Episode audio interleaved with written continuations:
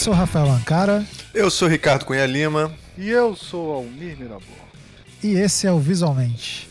E no programa de hoje, é, estamos todos de máscara, é, em casa. Exatamente. e Só que esse é um, uma entrevista que o Almir fez antes do período de quarentena. Então, Sim. Almir, é, diga-nos. Na verdade, foi durante o período de quarentena já, já estava rolando a quarentena. Caramba. É. Foi é programa chique, viu? Programa internacional. Uou, uou. Uou, uou, uou. É, é, uma, é o lançamento do livro é, na era do coronavírus. Né? Então hoje em dia. Essa, mídia, essa mídia, livro de verdade? É, mídia, Uau. é uma coisa que existia antigamente, lançamento. Ah, a gente está lançando um livro da professora, professora é, Zoe Anastasakis, né, que ela foi diretora da EG, já está fazendo um pós-doc em Portugal, e ela está lançando um livro pela editora Zazi, naquela coleção Pequena Biblioteca de Ensaio. Uma coleção bem legal, são livros que ficam disponíveis para download, né? Você pode baixar e, e tem vários temas. E aí são livros de ensaios. O livro dela chama Refazendo Tudo, confabulações em meio aos cupins na universidade, que aí conta a história é, de um momento da ESD que aconteceu entre 2016 e 2017, quando não tinha coronavírus, mas tinha pezão, que é um é, um, é, é, o tipo de coronavírus que é, gigante. É um coronavírus gigante do PMDB. Alta. Quem não conhece, é, uma coisa, é, um, é, um, vírus gigante do PMDB que andava aqui no Rio. Que ele, pra você ter ideia, ele era vice do Sérgio Cabral. Pra vocês terem ideia Nossa, do quilate. altamente contagioso. Altamente Só contextualiza para quem não é do Rio o que, que é a, a ESD. Sim, a ESD é a Escola Superior de Desenho Industrial, né? Que ela fica dentro da UERJ. E nesse período os professores ficaram meses sem receber, né? E, e aí ela conta todo essa, esse momento que eles ficaram sem receber e continuaram trabalhando e como eles mantiveram a universidade funcionando, lutando contra os cupins lá. E, e, e é muito importante falar que a gente teve o auxílio luxuosíssimo do crítico de design né, e curador é, Frederico Duarte, que é ele é português, né? Tá lá em, em, Lisboa também. Tá terminando o doutorado dele e ele é tipo, ele estuda design brasileiro, né? Então ele tem uma visão muito interessante, assim, tem umas ideias muito legais. É, o doutorado dele fala muito dessa época, é, período do PT no governo, e o que, que mudou, e, e, aborda muito a questão das cotas e como isso mudou o design brasileiro, como isso vai continuar mudando e é muito Caramba, cara, muito interessante, cara. Um muito cara de um português pensando em design brasileiro, cara, isso sim, daí já, sim, você já me comprou, acho que eu vou querer ouvir esse programa. Pô, não faz isso não, cara. Até chover se eu começar a ouvir Se a gente começa a ouvir nossos programas, cara, não. Aí é... se bem que coronavírus, é, né, tudo mudou. É, a gente vai começar, vai ser daqui a pouco a gente vai começar a fazer programas é, usando calça, não só cueca. Sim, é verdade. pra se proteger melhor. Exatamente. Então é isso, é um super programa com a professora Zoia, com o Frederico Duarte. É, tem, a gente fala bastante teoria, discute muito a situação do design brasileiro. E acho que todo mundo vai curtir. Muito, muito bom. bom. Excelente. Bom, então, uh, esse retorno aí a gente está sem muitos recados, porque o mundo está parado, então. É, sei lá, leia um livro, ouça esse programa. Baixe o livro da Zoe para ouvir. Isso. Exatamente. Ler, né? E então fiquem com o programa.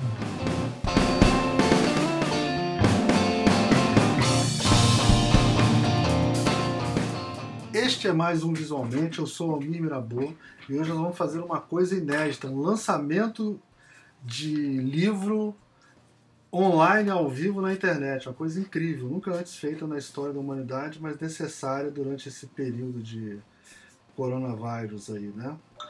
É, esse livro que a gente vai conversar, sobre o qual a gente vai conversar hoje, foi escrito pela professora Zoe Anastasakis. Dá um oi aí, Zoe, para o pessoal conhecer a sua voz. Olá, pessoal, tudo bom? Zoe é a minha diretora da EG. e, E também a gente vai ter a participação do Frederico Duarte. Dá um oi aí também, Frederico, pessoal. Oi, tudo bem? O Frederico é crítico e curador de design, né? Você fez o mestrado na SVA, foi isso, né, Frederico? Isso, exatamente. Primeira turma. Na primeira turma da SVA. E a Zoe, além de diretora, é designer e professora da EGE. É... E ela tem o mestrado e doutorado em antropologia. Ok? Isso. É, como é de, a nossa tradição, assim, a gente sempre pede para vocês se apresentarem, tipo, falar o que vocês gostam de comer, o tipo de música que vocês gostam, e, e falar um pouco de vocês para o pessoal acostumar com a voz, né, e já reconhecer durante a gravação e também saber, né, quais são os interesses, né. Então, vocês se incomodam de se apresentar para gente? Não, imagina. Não, claro que não. Então, ladies first. Vamos lá? Ok, tá bom. É, meu nome é Zoí, eu sou do Rio, mas agora moro em Lisboa, estou fazendo um pós-doutorado em Lisboa. Sou ex-aluna da ESD, professora da ESD desde 2012, fiz mestrado e doutorado em antropologia e, portanto, sou designer, mas também sou antropóloga. E entre 2016 e 2018 eu dirigi a ESD. E estou lançando esse livro onde eu começo a contar um pouquinho a experiência na, na direção da ED, é sobre isso que a gente vai falar hoje. Nesse tempo de coronavírus, eu tô comendo tudo, né? a gente vai engordar, acho que a gente tem que ter esse cuidado, não sei o que vai acontecer. E Só tem comendo, né, cara? É, e, putz, cara, haja, haja. E tô ouvindo Bob Marley, cara. Nesse, Caraca, né? que legal. Tá Quarentena é, é Bob Marley. É Bob Marley da esperança, né? Sempre. Sim, é verdade. Não forte. É, então, eu sou Frederico Duarte, sou hum, nascido e criado em Lisboa, mas eu sou formado em design, em design de comunicação aqui na Faculdade de Belas Artes da Universidade de Lisboa e eu trabalhei como designer aqui em Portugal e também na Malásia e Itália, até que eu deixei de querer praticar design e passei a escrever sobre design. Eu também, antes disso, antes de ter uma carreira mais ou menos uh, autónoma como design, como crítico de design e como curador de design, eu trabalhei na Experimenta Design, que foi a Bienal de Design de Lisboa. Foi também para mim uma experiência muito importante entender como é que a gente pode trabalhar com design sem ser necessariamente um praticante de design. E sem ser naturalmente uh, um, um pesquisador ou um professor. Legal. E então depois, em, em 2008, 2010, eu fiz um mestrado em Crítica de Design e desde então eu não só escrevo sobre design, eu também dou aulas. Uh, neste momento estou, voltei à Faculdade de Belas Artes, da Universidade de Lisboa, e estou fazendo doutorado na Birkbeck College, em Londres, e no Museu Victoria and Albert, sobre curadoria e design, mas em, com um enfoque específico sobre design contemporâneo brasileiro. Uhum. E então é uma, eu já na minha tese de mestrado em crítica design eu abordei o design brasileiro, portanto já estudo design brasileiro há faz 10 anos agora. E, e estou neste momento a concluir, vou concluir este ano ainda a minha tese, uh, que vem que tem a ver não só com uma reflexão sobre o que é que é o design no Brasil, mas em específico sobre a década de 2004 a 2014, podemos dizer, podemos falar sobre isso também que são os bons anos do, da história recente do Brasil, e, e, também da exposição da qual eu fui o curador, uma exposição sobre design brasileiro contemporâneo, para o MUD, o Museu do Design e da Moda aqui de Lisboa.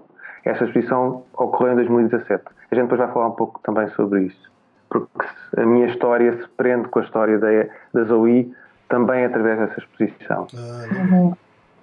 Então, eu tenho ouvido muita uh, música barroca. Acho que é bom para trabalhar e para estudar. E, e também tenho comido muito.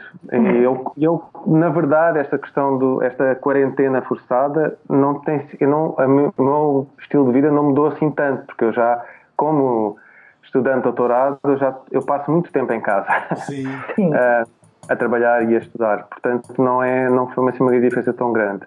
Acho que a grande diferença que tem a ver com a gente não pode fazer tanto exercício, não é? Sim. Eu estou a tentar restringir o meu consumo de açúcar ao álcool. Mais só vinho. Também estou, estou a tentar beber menos vinho, mas melhor vinho. Acho que esse é o meu, ah, Boa. Aqui no Brasil tem um meme que fala que assim a expectativa né, da, da, de você ficar, ficar no coronavírus preso em casa. Vou colocar minha leitura em dia e vou ver todas as séries. Aí a realidade, hum. o cara o dia inteiro cozinhando para comer, né? E, e, e, trabalhando online. Quer dizer, não deu certo. Né? O que a gente pensou, o que a gente pensou é. não deu certo. Né? A gente fica o dia inteiro resolvendo coisa em casa. Assim. É, é. A Zoe, eu tenho uma história legal para contar da Zoe. É, eu trabalhava, vou até falar o nome da pessoa, porque inclusive ele, ele foi, ele, durante muito tempo ele foi o cara que doou mais dinheiro pro podcast. Ele doava 50 reais por mês, porque a gente tem um, um catarse assim, né? E o mais alto era ele, ele é o dono do Infinet, um lugar que eu dou aula até hoje, sou coordenador, chamado Eduardo. Ele ouve a gente de vez em quando. E aí o Eduardo um dia chegou lá na, no Infinet e falou: Almir, eu vi um livro que era sua cara e comprei para você. Aí era o livro Triunfos e Impasses da da Zoe. Eu até falei, a Zoe até autografou para mim, né? Um livro que ela escreveu. É legal, é. Uma, uma, uma, outra coincidência legal, né? Que assim, ele identificou, né? Porque eu também é. estudo história do design brasileiro e tal, e ele viu lá, tinha tudo a ver comigo, comprou. Eu falei, pô, é diretora lá da EJA e tal. Acho que você nem era diretora na época, era só professor, eu acho. E aí. E aí. Eu levei até pra Zoe fotografar e contei essa história para ela. Então por isso que eu tenho é. Que o que eu vou pedir para ela fazer agora, ela vai fazer muito bem feito. Porque esse livro, Triunfos e Impasses, quem quiser pode procurar, depois a gente coloca o link aí, é um livro muito importante de história do design, acho que tem que, tem que ler, né? Ele é um esforço que a Zoe fez assim para mapear o campo do design muito grande e muito bem feito. E, e aí ela contextualiza o design brasileiro durante um período muito grande de tempo. Foi um esforço grande que ela fez. Né?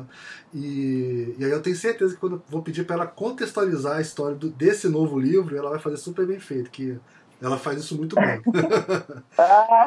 então eu queria que você, você falasse um pouco desse livro que está sendo lançado agora e contar, contasse essa história, porque tem toda uma. Tem toda uma narrativa por trás disso que gente, as pessoas têm que saber para conseguir entender, né? Essa, Claro. Esse, aí você pode fazer isso, por favor? Contar a historinha. Claro, claro. Então, a, a, a, eu estou lançando um livro, né? É isso. Esse livro chama Refazendo Tudo, Confabulações em Meio aos Cupins na Universidade. E esse livro é meio assim, uma, uma dessas surpresas que acontece né, com a gente, porque é, tem que contar a história toda para poder chegar no livro. Eu era ali, eu entrei como professora para a EG em 2012 e teve muitos concursos, né, é, para substituir uma série de professores substitutos que tinham sido é, né, retirados e aí começou a ter concurso para professor de carreira mesmo, professor adjunto. E eu passei num desses concursos e e aí, é, em 2012, né? Em 2015, eu, eu tive uma, uma bebê e estava de licença maternidade e o diretor da escola escreveu para todos os professores falando que estava é, o processo eleitoral na universidade. É importante lembrar que a UERJ ela elege o reitor e os diretores das unidades né, de forma direta. Então, alunos votam, técnicos votam, professores votam. E naquele momento tinha acabado o período de inscrição de chapa, nem a ESD, que é o curso de design, nem o Instituto de Artes da UERJ tinham apresentado chapa. Nossa. Ou seja, ninguém queria dirigir o, Instituto de Artes nem a escola de design. E, e, e aí o diretor falou, cara, não vai dar, porque eu liguei para lá, para a administração central, parece que quando acontece isso, eles chamam um curso mais robusto do mesmo centro para cuidar da escola. No nosso caso, a gente, óbvio, ia supor que é engenharia, né? Pô, a gente não quer ser dirigido pelos engenheiros, pô, ralamos tanto pela autonomia do campo, etc, etc. Então ele convocou uma reunião para gente, os professores, para a gente conversar, e eu falei, cara, eu acho o seguinte, eu acho que ninguém quer porque é muito pesado, né? Ser diretor numa universidade pública, você tem um aumento um pouquinho do seu salário, mas você tem que passar a trabalhar todo dia, sentado numa mesa, com burocracia, coisas para qual você não foi treinado. Então falei, talvez se a gente tivesse um compromisso informal para as pessoas poderem é, ajudar o diretor, outros professores ajudarem nas tarefas administrativas sem ganhar, porque a universidade não vai fazer essa mudança, né? vamos ver se tem esse pacto, e se saindo esse pacto, se alguém se candidata. E a gente teve essa reunião, e nessa reunião é, aconteceu essa cena que eu já cheguei como sendo uma pessoa que teria uma proposta, né? E aí já sentei no. Não foi porque eu quis, o Rodolfo me colocou assim, falou: olha, Zoe tem uma proposta, senta aqui para falar. As pessoas já sentaram como se fossem alunos, eu sentei como se fosse professora do lado dele. E estava todo mundo com medo, que ninguém queria ser. Né? E aí ele fez uma coisa assim: olha, tem tantos que vão se aposentar que já não podem se candidatar, tantos que estão em estágio probatório que também ainda não podem se candidatar. Sobrava em torno de 10, assim, tirando esses todos, sobrava em torno de 10. Eu falei, olha, minha proposta é só isso, ver se tem alguém disponível ajudar esse pessoa, essa pessoa que vai se candidatar nas tarefas. Aí os professores mais novos todos, claro, levantaram a mão e mesmo assim não surgiu uma chapa, né? Ninguém, ninguém se candidatou. E a gente estava também por, por demanda dele. Você queria anos... fazer uma coisa Fala. que é tipo um comandato, né? Que hoje em dia tem até deputado federal que faz isso aqui no Brasil, né? Você, você divide é... o mandato por quatro pessoas, né? Tipo isso, né? É, que é super legal, é. né? É. É, até que a gente acabou tentando fazer na informalidade, né? Sim. Porque é isso, na, na, Mas mesmo assim ninguém quis candidatar. Só que o grupo dos recém-contratados já estava há uns quatro anos também trabalhando na, na, reforma curricular da escola, por convite do Rodolfo. Ele foi muito inteligente. Falou: olha, quem vai chegando, abre um espaço da carga horária para trabalhar na reforma curricular, que era Legal. uma coisa que se estendia por mais de 10 anos. Legal. E, e aí a gente estava, cara, com a reforma já tramitando na universidade, aprovado internamente, depois um atuadouro. E daí a gente falou, pô, cara, a gente vai deixar, o curso vai ser mudado, quem é que vai cuidar disso? Não pode deixar na mão, assim, de um outro instituto, de uma outra galera, a gente tem que, para o nosso trabalho ser bom, a gente precisa que a gente mesmo esteja cuidando. Sim. E daí eu e o Marcos Martins, a gente se olhou, o Marcos foi a pessoa que conseguiu informalmente liderar esse processo de reforma, é, ele tem uma, uma, assim, uma cabeça muito boa mesmo para lidar com pessoas e para gerir processos, é muito inteligente. E aí a gente se olhou, a gente falou, cara, a gente não quer um engenheiro cuidando da escola, né? Eu falei, não, imagina, eu vim trabalhar, meu diretor aqui me dando ordem, o cara nem conhece a escola, não sabe o que quer. Pô, vamos fazer uma chapa aí. Então a gente começou a conversar sobre essa possibilidade. É, e a gente realmente apresentou uma chapa, mas a gente firmou um compromisso entre os dois, assim, e a gente ia atuar junto, independente de quem fosse o diretor, ele ou eu, porque a gente ficou estudando possibilidades, né? Ele queria fazer um pós-doutorado, eu tinha uma bebê, a gente ficou pesando, assim. Sim.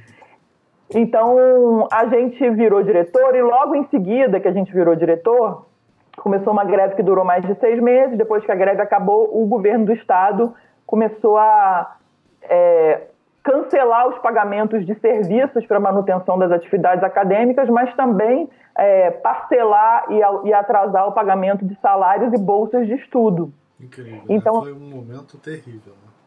Foi um momento muito assustador e que se estendeu por um ano e meio quase. Sim. Então, a gente se viu como diretor, assim, primeiro a gente ficou seis, sete meses sozinho, era uma greve, a gente, ninguém ia, mas a gente tinha obrigação de ir como diretores, eu e ele a escola estava vazia. Aí as aulas voltaram e a gente ficou super feliz. Aí quando parou de novo, que não era greve, mas era porque não tinha condições de funcionamento, a gente falou, cara, a gente não vai ficar sozinho de novo. Vamos firmar esse compromisso aqui, a gente, não vamos ficar sozinho de novo. E a gente tinha montado um escritório de oito alunos que estavam trabalhando com a gente na direção, fazendo muitas coisas, assim, bem experimentais. E daí daquele, daquele núcleo ali, a gente foi começando a organizar uma série de coisas para manter a escola aberta. É, e isso acabou virando um movimento que se chamou ESD Aberta e que realmente movimentou muita coisa. E a coisa foi ficando muito intensa, muito forte. Almir teve muito envolvido, né? E foi nesse momento também que eu conheci o Frederico, porque o Frederico estava fazendo pesquisa de campo, né, para o projeto uhum. dele, para a tese de doutorado, e estava indo muitas vezes ao Brasil e uhum. percebeu também que acontecia alguma coisa ali. Então ele entrevistou alguns alunos, esteve ali algumas vezes na escola convidou a gente para ir para a exposição, que foi muito importante, porque foi a primeira vez que a gente sistematizou o que estava acontecendo e trabalhando com um grupo de alunos.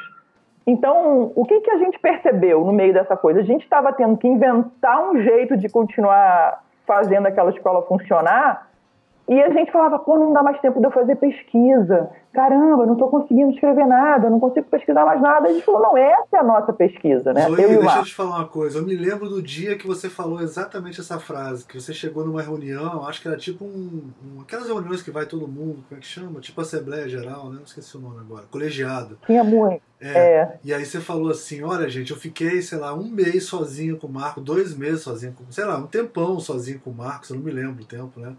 E eu prometi para ele que, a gente, que isso nunca mais ia acontecer de novo. Eu me lembro de você falar exatamente essa frase, assim, né? Dizendo é, que, é. que foi uma.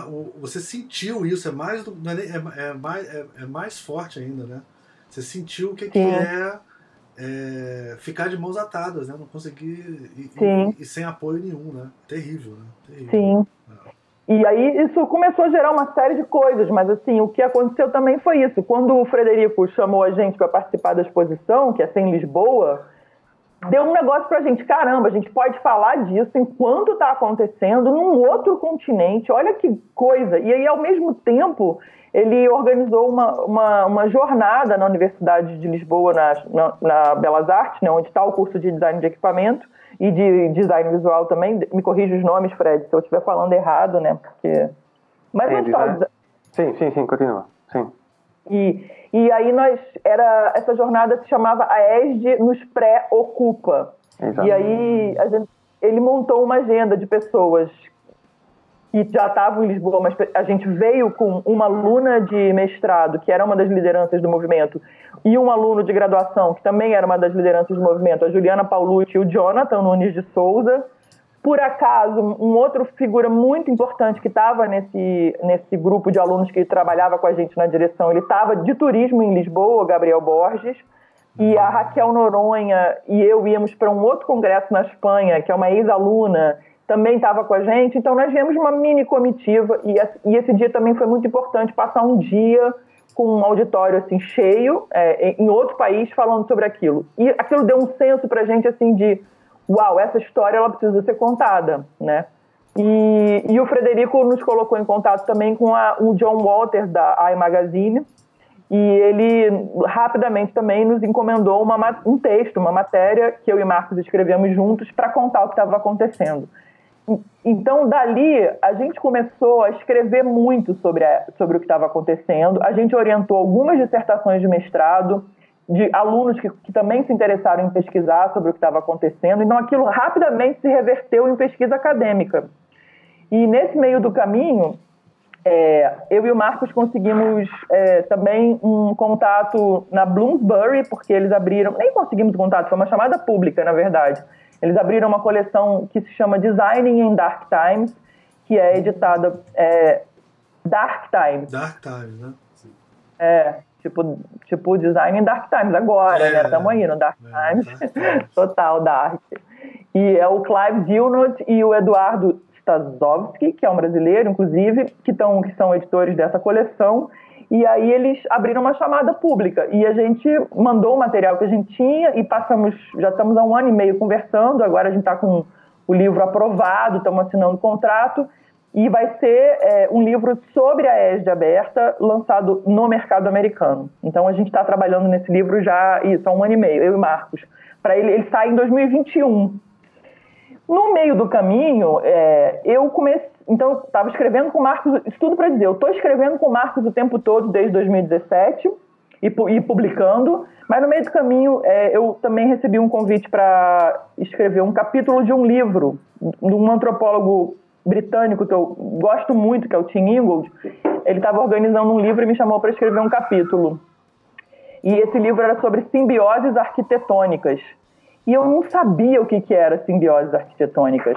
Hum. E eu comecei a pesquisar, e foi em 2017 ainda. Eu falei, cara, o que, que é simbiose arquitetônica? Comecei a pesquisar sobre simbiose, tentando pensar como é que eu podia juntar simbiose e, e arquitetura. E aí, cara, eu como diretora, as pr primeiras medidas que eu tive que fazer foi desculpinizar a escola e podar as árvores, né? E eu, e eu falei, cara, o que está acontecendo aqui é uma simbiose arquitetônica. Sim. As árvores estão engolindo o campus, as árvores estão ocas, os cupins engolem as árvores e os cupins engoliram toda a madeira, as mesas, os tampos das mesas, as portas, janelas, moldura do quadro negro. Então falei, vou escrever sobre isso. Aí mandei material também que eu já tinha organizado, apresentação de aluno. Né? Ele falou, cara, ótimo. Então eu comecei a escrever sobre o que estava acontecendo ali na ESG, também sozinha, independente das coisas que eu escrevia com o Marcos, e eu fui para Berdim, fiquei um tempo lá como pesquisadora visitante, em 2018, para terminar um dos textos e começar um outro. E eu fui publicando em inglês esses textos, hum. em revista né, acadêmica. E, pô, eu falei, cara, em português eu queria fazer um livrinho, porque, pô, é tão importante. São, são dois textos. E aí, pô, queria fazer um livrinho, queria fazer um livrinho, mas aí eu vim fazer um pós-doutorado em Portugal e a coisa, eu falei, ah, como é que eu vou agora ficar pensando em livrinho? E aí a Laura Herber, que é editora das Azia Edições, que eu não conhecia, ela me escreveu no início desse ano, falou, você, ah, tudo bom, ó, a gente não se conhece, mas você gostaria de publicar alguma coisa que você já tenha pronta na Zazia? E a Zazi tem uma política que é, eu acho muito legal, que é os livros estão disponíveis para acesso aberto online. Então, não tem livro físico e não tem que pagar. Né? Você entra no site, os livros estão lá, você clica, baixa, você lê. E aquilo me pareceu assim tão coerente também com Sim. tudo que eu, né, eu tinha escrito. Eu falei, cara, eu vou desovar esses dois textos que eu já estou publicando em inglês. Fiz um livrinho. Então, esse livrinho que eu estou lançando agora é, é isso. É, eu consegui publicar em português na forma de um livro, esses dois ensaios, eu chamo eles de ensaios, que tá, já um foi já publicado, o outro está no prelo para sair em inglês e que eu queria muito a sorte. Eu acho que não é, eu chamo de sorte, mas não é essas paradas que vão acontecendo, né? Que o mundo vai conspirando a favor e de repente você tem o, o produto ali, né? Então, tudo isso é para dizer que esse livro é só meio, o meio do caminho para esse livro americano que eu estou escrevendo com o Marcos, mas era um jeito de eu dar saída para esses textos que, para mim, são muito importantes, porque sou eu escrevendo ali no calor mesmo. Eu ficava lá escrevendo na ESG mesmo, tipo, fim de semana eu ia para lá escrever, às vezes não tinha ninguém, eu via que não tinha trabalho, nada para fazer, no meio da, do zero vazio, eu abria, estava escrevendo. Então, é, são textos muito quentes, né, assim.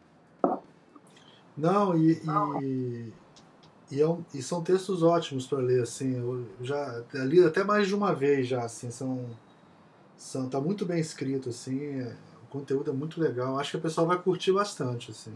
No final a gente vai colocar o link, né? Para o pessoal acessar, né, Zoe? Sim, sim, sim. Te mando o link. E, e aí eu tinha organizado um lançamento, assim, é, real, não sei que nome que a gente dá para o antes do Covid, né? Sim. Um lançamento presencial. Presencial, é. Aqui em Lisboa. E eu tinha convidado o Frederico para ser um leitor que pudesse colocar questões, né? Então, quando você me convidou, Almir, para fazer para essa conversa, eu logo falei, poxa, vamos chamar o Frederico porque ele estava preparado, a gente teve que cancelar o lançamento, porque era bem na semana que a coisa estourou. E, e, e, eu converso muito com o Frederico, né? A gente conversa muito, a gente faz uma coisa que a gente gosta de trabalhar na mesma biblioteca, que é na Fundação Gulbenkian, ah, Calouste Gulbenkian. Então a gente se encontra muito por acaso, assim, quando a gente está trabalhando, e aquele encontro que a gente passa o dia em silêncio, numa biblioteca lotada, com gente em silêncio, então a gente tem, aí vai, vai tomar um café e sai para conversar, e são sempre assuntos, ou da minha pesquisa, ou da pesquisa dele, então a gente tem esse hábito de estar sempre conversando sobre design, né, e pensando sobre design junto, então eu queria que o Frederico fosse, assim, era um dos leitores que eu pensava, pô, é a pessoa que eu quero ouvir qual vai ser a leitura dele, né? Então essa, essa oportunidade que você está dando é ótimo para a gente poder também é, fazer o que a gente não conseguiu fazer. Legal, e a gente que agradece também vocês terem vindo hum. falar. Quero ver para você autografar agora essa distância. Federico, e aí, quais são? Quer colocar alguma questão sobre o trabalho, o livro? O, eu tenho algumas coisas para falar também, mas acho que você podia começar falando assim, qual seria a, a primeira pergunta que você faria para a Zoe sobre os textos que você leu? Isso é uma boa. Ó. O que, que você gostaria de perguntar para a Zoe? Ou você quer puxar algum é. tema também? Você que sabe.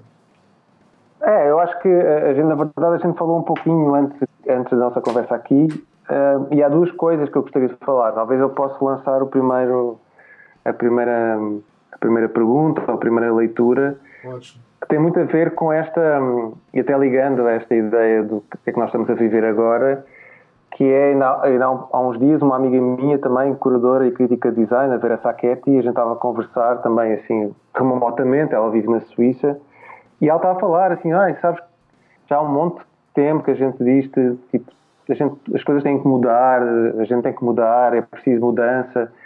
E ela depois diz assim: Sabes que mais? A mudança chegou.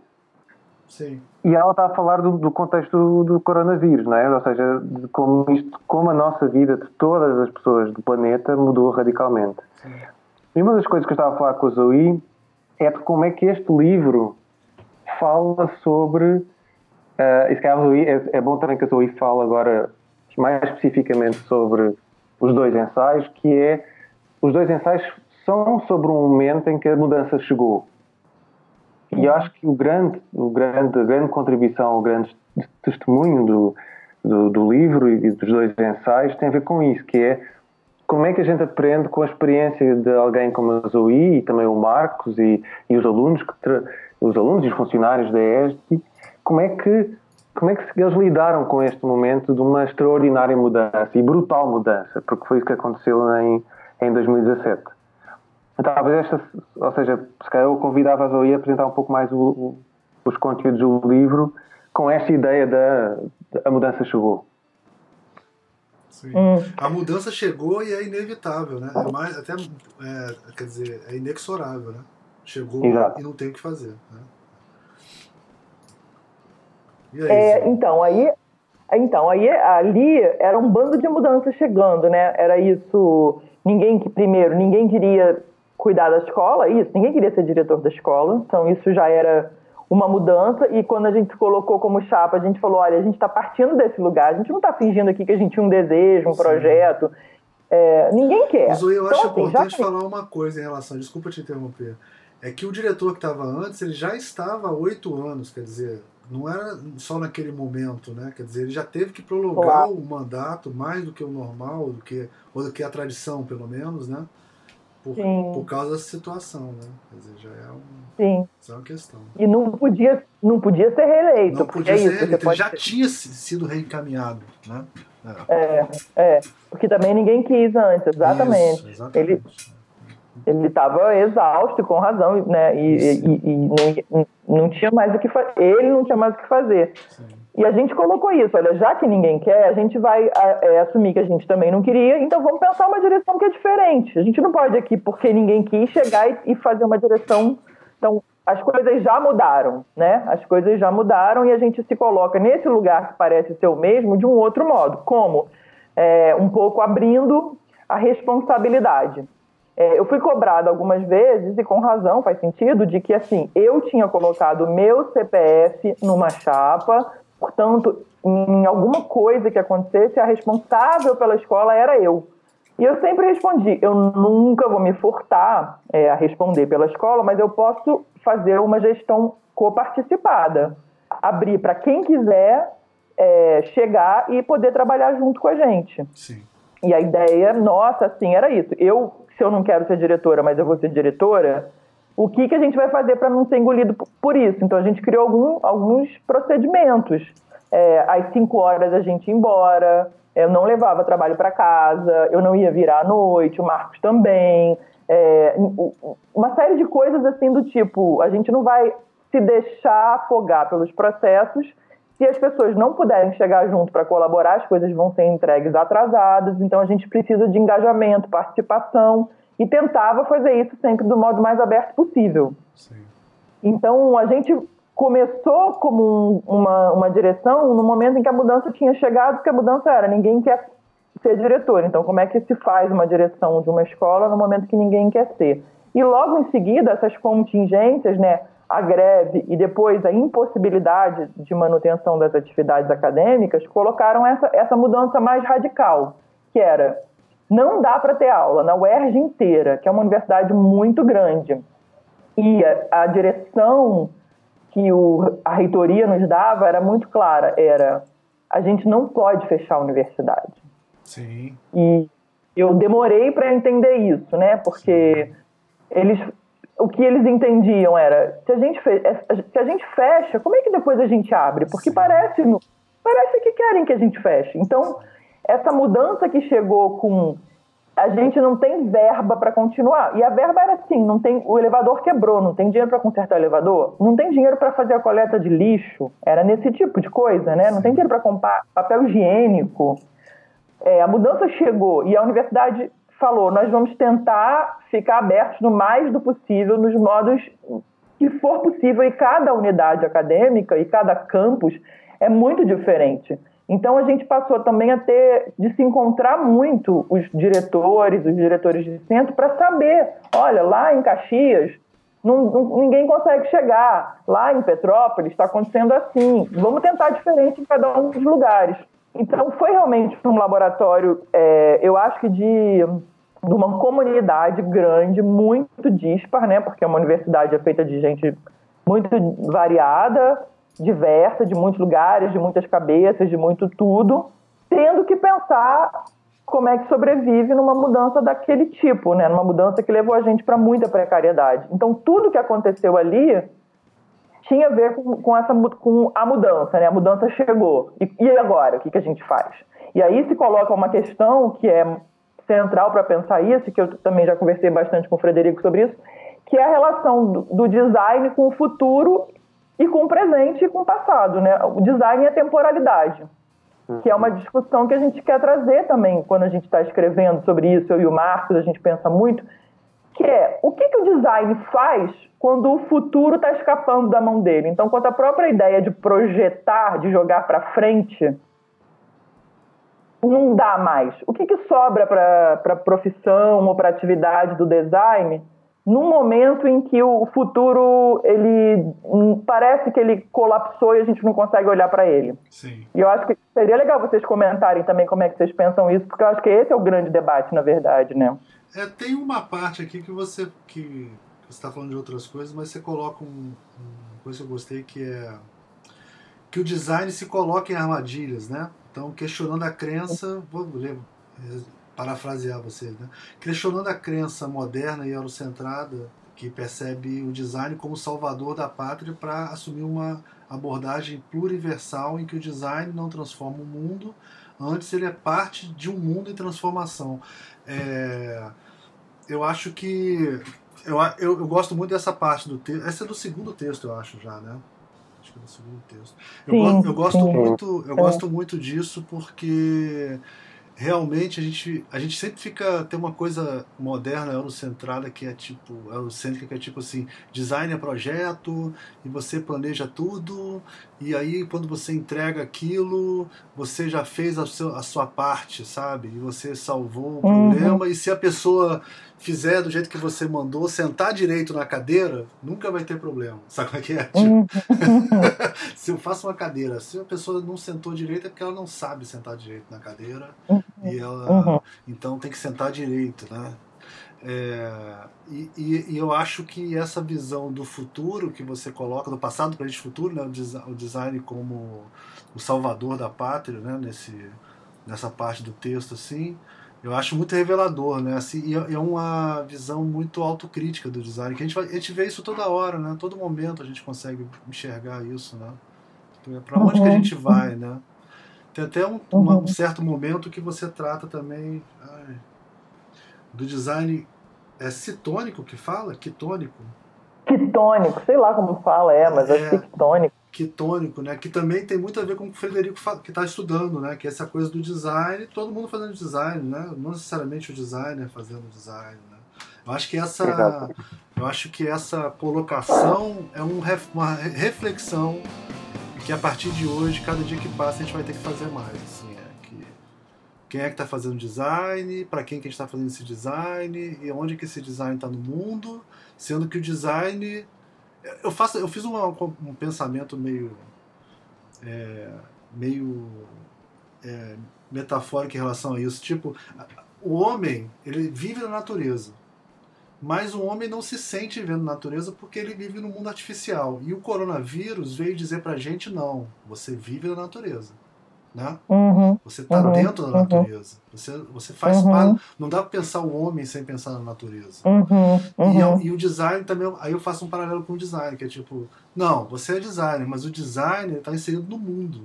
Né? Então, se não tiver inserido no mundo, não é design.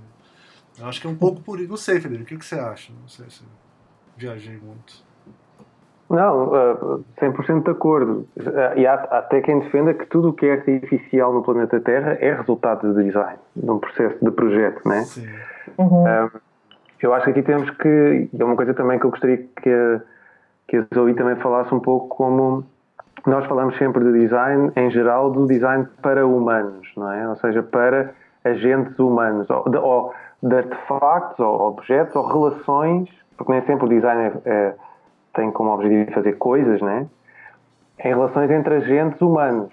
Entre humanos e objetos, ou seja, agentes não humanos. Mas acho também uma parte da reflexão da Zoe neste, nestes ensaios tem a ver com a ideia das relações que são para além dos humanos, para além de, de apenas entre homens e mulheres e, e,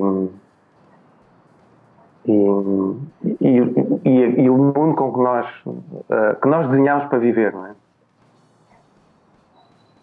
Sim. Sim. É, então, isso, isso é, é engraçado, porque assim, quando a gente entrou na direção, a gente fez uma inspeção, né? Aquela coisa, ah, os novos gestores vão fazer uma inspeção pelo campus, né? E, pô, eu tinha sido aluna lá nos anos 90, né? Eu me formei em 99. E entrei como professora em 2012, mas como professora, sei lá, você tem umas rotinas de deslocamento. Claro que você anda muito pela escola, mas você não entra em todos os lugares, né? E aí, então, quando a gente, em 2016, a gente tomou posse, a gente fez essa, essa essa caminhada assim para ver todas as instalações da escola e estava muito tomado pelos cupins, né? Sim. Muito.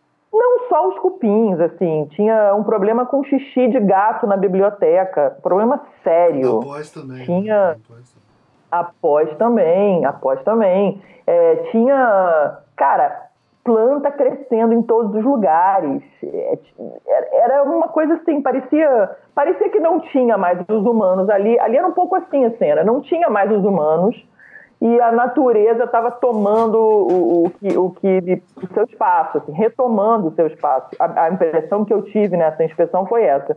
E a gente saiu daquela reunião, tinha gente da prefeitura da UERJ, gente não só da escola, mas da universidade também, com aquela impressão de que a gente precisava tratar dos cupins e das árvores.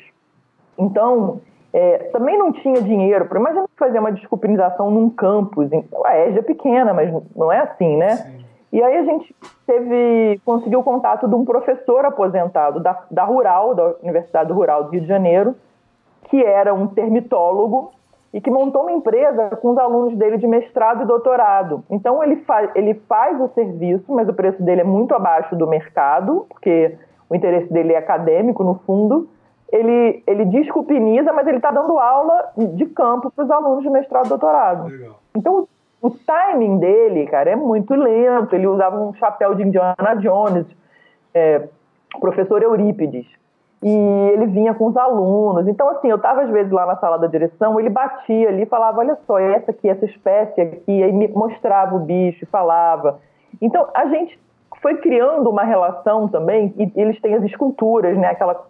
Você acha uns. Eu não sei que nome é aquilo, mas uns pedaços, uns blocos de um compósito que eles, que eles fazem.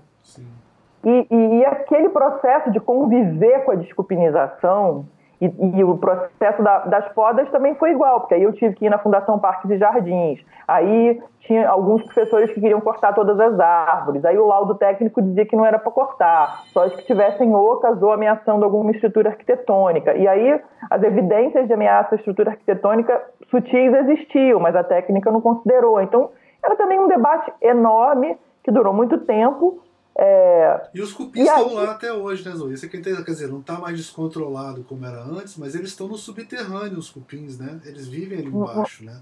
No centro mas da cidade, eu... né? No centro da cidade Todo, inteira do Rio. Toda. É, no Rio de Janeiro, mas centro... isso que... é, o centro da cidade é um cupizeiro gigante, né? Tipo, é um cupinzeiro. É. Por quê, Almir? Agora tem um aluno de doutorado que está pesquisando uma coisa que tem a ver com isso. Havia cinco lagoas no centro do Rio de Janeiro. Sim cinco lagoas. Essas lagoas foram aterradas, então o solo ele é muito úmido e ele é um solo produzido. Né? Cortaram as montanhas, fizeram os aterros. A EJA está em cima é, de uma dessas lagoas, a Lagoa do Boqueirão. Então, quer dizer, é controverso também se ela está uma parte dela, se estava toda. Tem mil controvérsias em sim, tudo isso. Sim. Mas, assim, o que eu comecei a prestar atenção quando eu recebi esse convite para escrever sobre simbioses arquitetônicas é: caramba, esses cupins e essas árvores, eles estão construindo. Sim. Os cupins, hum. cara, quando você encosta numa janela que ela foi atacada pelos cupins, a superfície externa dela tá ali. Mas se você encosta o seu dedo, lá no fundo tá tudo oco. Se você aperta o dedo na, na madeira, Sim. vence aquela superfície, porque eles comem tudo por dentro, mas eles não só comem. Eles regurgitam e excretam é, um material que é o resultado da, do, do, processamento da celulose, que eles não digerem, mas conseguem quebrar. Então, eles quebram a celulose e excretam, ou, ou, ou fazem cocô ou, pela, ou pela boca, vômito. E aquele material vai permitindo com que aquilo que parece uma janela que está oca por dentro, na verdade, consiga ainda estar tá aparentemente estruturada. Mas Sim. se você toca, não é mais madeira, né? Então, esses caras, eu comecei a olhar para os cupins como designers de material. Eles estavam construindo um material, eles produzem esse material, e com esse material eles criam toda uma rede, de uma rede viária mesmo, uma malha viária. Porque eles caminham, né, para chegar em outros lugares onde vai ter. Então, cara, eles são urbanistas, eles são designers, eles são um bando de coisa. E eles estavam o tempo inteiro ali e a gente não estava prestando atenção para a arquitetura ou para o design deles. Sim. Mas eles, eles trabalharam durante tanto tempo de forma invisível, a gente não conseguiu ver, que quando a gente foi ter que ver e se dar conta e agir para exterminar, um, quase toda a madeira da escola estava muito, muito, muito louca, né? Então eles já tinham produzido uma, uma mudança também na escola. Sim. E o mesmo com as árvores. Então essa interação com os não humanos, ela é, ficou gritante para a interação deles com a gente, como a gente se negava a ver a, a atividade deles, né? Sim. Então eu falei, cara, eu vou pensar, eu vou começar a estudar termitologia e entender como é que esses caras eles vivem e, e olhar, tem que olhar junto para as árvores, porque os cupins e as árvores tá tudo junto. Então como é que dá para pensar numa escola que está sendo atacada pelo governo? É, mas também atacada pelos cupins, foi daí que eu comecei a escrever esses textos, sabe? Pensando a partir dos cupins e das árvores, como é que eu poderia olhar para a escola. Parece uma coisa meio maluca, mas não é. Né? Não, não é. É, os cupins, eles. A gente já conversou isso também lá na EG, né? Eles estão lá, eles, eles vão estar lá, né? Assim, você vai manter sob controle, mas. É, eles são alunos igual, igual a gente foi. Sei lá, eles não vão sair de lá, né? Eles estão no centro da cidade, não. né? Não tem. É, é. Não, eles, eles vão fazer sempre parte, né, da, dessa história de alguma maneira, né? Desse, desse ecossistema, não sei como é que a gente vai chamar é. isso. É. E aí, é, para pensar isso tudo, porque o professor Eurípides ensinava isso, ele falava, olha, a gente não tem como acabar com os cupins, porque esse subsolo inteiro aqui da região é um cupinzeiro. A gente vai fazer com que eles, sa eles saiam de perto. Então, eles botam iscas, eles fazem muitas coisas, mas tem que refazer a manutenção, porque de tanto em tanto eles vão voltar, é. e se não cuidar, eles voltam. É, mas aí eu também comecei, a partir dessa coisa que eu comecei a pensar com os cupins, eu comecei a estudar uma série de coisas e buscar também uma teoria que na antropologia é, hoje é, é, tem muita gente trabalhando com isso, que são exatamente esses estudos multiespécie. Eu, porque sou antropóloga, também encontrei algumas referências, assim, comecei a ler coisas para pensar é, como é que a gente pensa com os não humanos, exatamente. Como é que a gente vai fazer um estudo antropológico de uma situação é, prestando atenção é, no que fazem os não humanos, né? Nesses que estão invisíveis invisibilizados, calados, que a gente finge que não são atores, mas que eles são, né? Eles, ali naquele caso eles tinham protagonismo. Então eu comecei a ler umas coisas para me ajudar a pensar, porque cara, eu não tinha ferramenta para pensar desse jeito, né? Entendi. É... Vamos falar um pouco do segundo texto? O que, que vocês acham? Uhum. Sim. Frederico, Pode. quer falar um pouco do segundo texto? Acabou que eu puxei algumas coisas né, dele já. Né? Mas... É, o segundo texto acho que, de alguma forma, hum, para alguém como eu que, que estuda design brasileiro, mas não sou brasileiro, e na verdade, por acaso vale a pena dizer, a primeira pessoa que, eu, uh, que me falou sobre as cotas foi a Zoe. Na, na, no, eu fiz duas viagens grandes, já fui dez vezes ao Brasil, um, mas fiz duas viagens grandes de pesquisa, uma em 2009 para o meu mestrado de um mês e uma em 2016 para o meu doutorado de três meses. E foi numa conversa com a Zoe que a Zoe falou, logo na primeira semana, na primeira semana que eu comecei essa, essa viagem de três meses no Rio de Janeiro. Eu fui a vários pontos no Brasil, desde a Amazônia até à Serra Gaúcha, mas nessa semana, foi para a segunda, primeira ou segunda semana que eu estive no, no Brasil e no Rio, a Zoe falou-me da, da, questão das cotas. E eu fiquei tipo, foi tipo, ok, mudou tudo. Uh, e eu pensei, e já, e, e, já defendi isto várias vezes, em vários locais, por escrito e, e falado, que eu acho que a questão da, da, dos estudantes cotistas é a, maior, é a maior mudança no design brasileiro. É a maior. Agora, ou seja, desde a década passada, no ensino design no Brasil, mas também na prática do design no Brasil. E eu acho que é, é isso que eu defendo, que vai ser esse o grande contributo do design brasileiro para o mundo.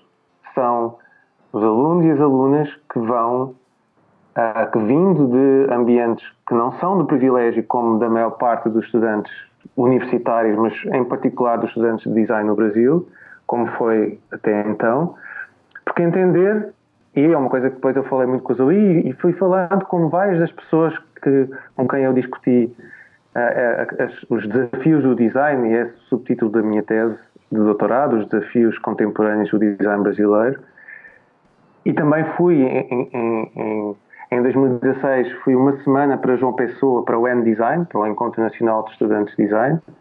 Então eu fui lá entrevistar alunos e tive um enorme privilégio, um enorme prazer de conhecer alunos de praticamente todos os estados brasileiros e, e entender como é que qual é o verdadeiro impacto.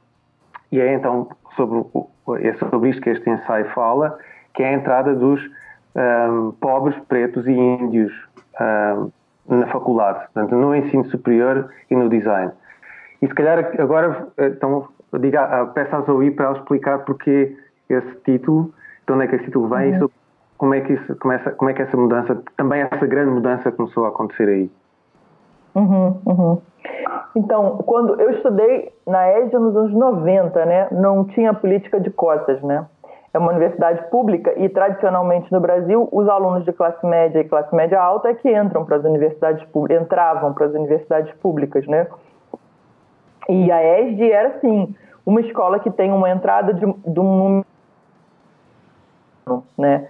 Entravam 40 por ano, agora entram é, entravam 40, entram 40, entravam 30, entram 40 então, você imagina, a, a demanda que é crescente né, para os cursos de design, você tinha o FRJ e a, e a na minha época, agora você tem a UF, você tem uma série de outros cursos públicos e uma série de cursos particulares, mas é, era, era uma escola, sempre foi uma escola muito elitista.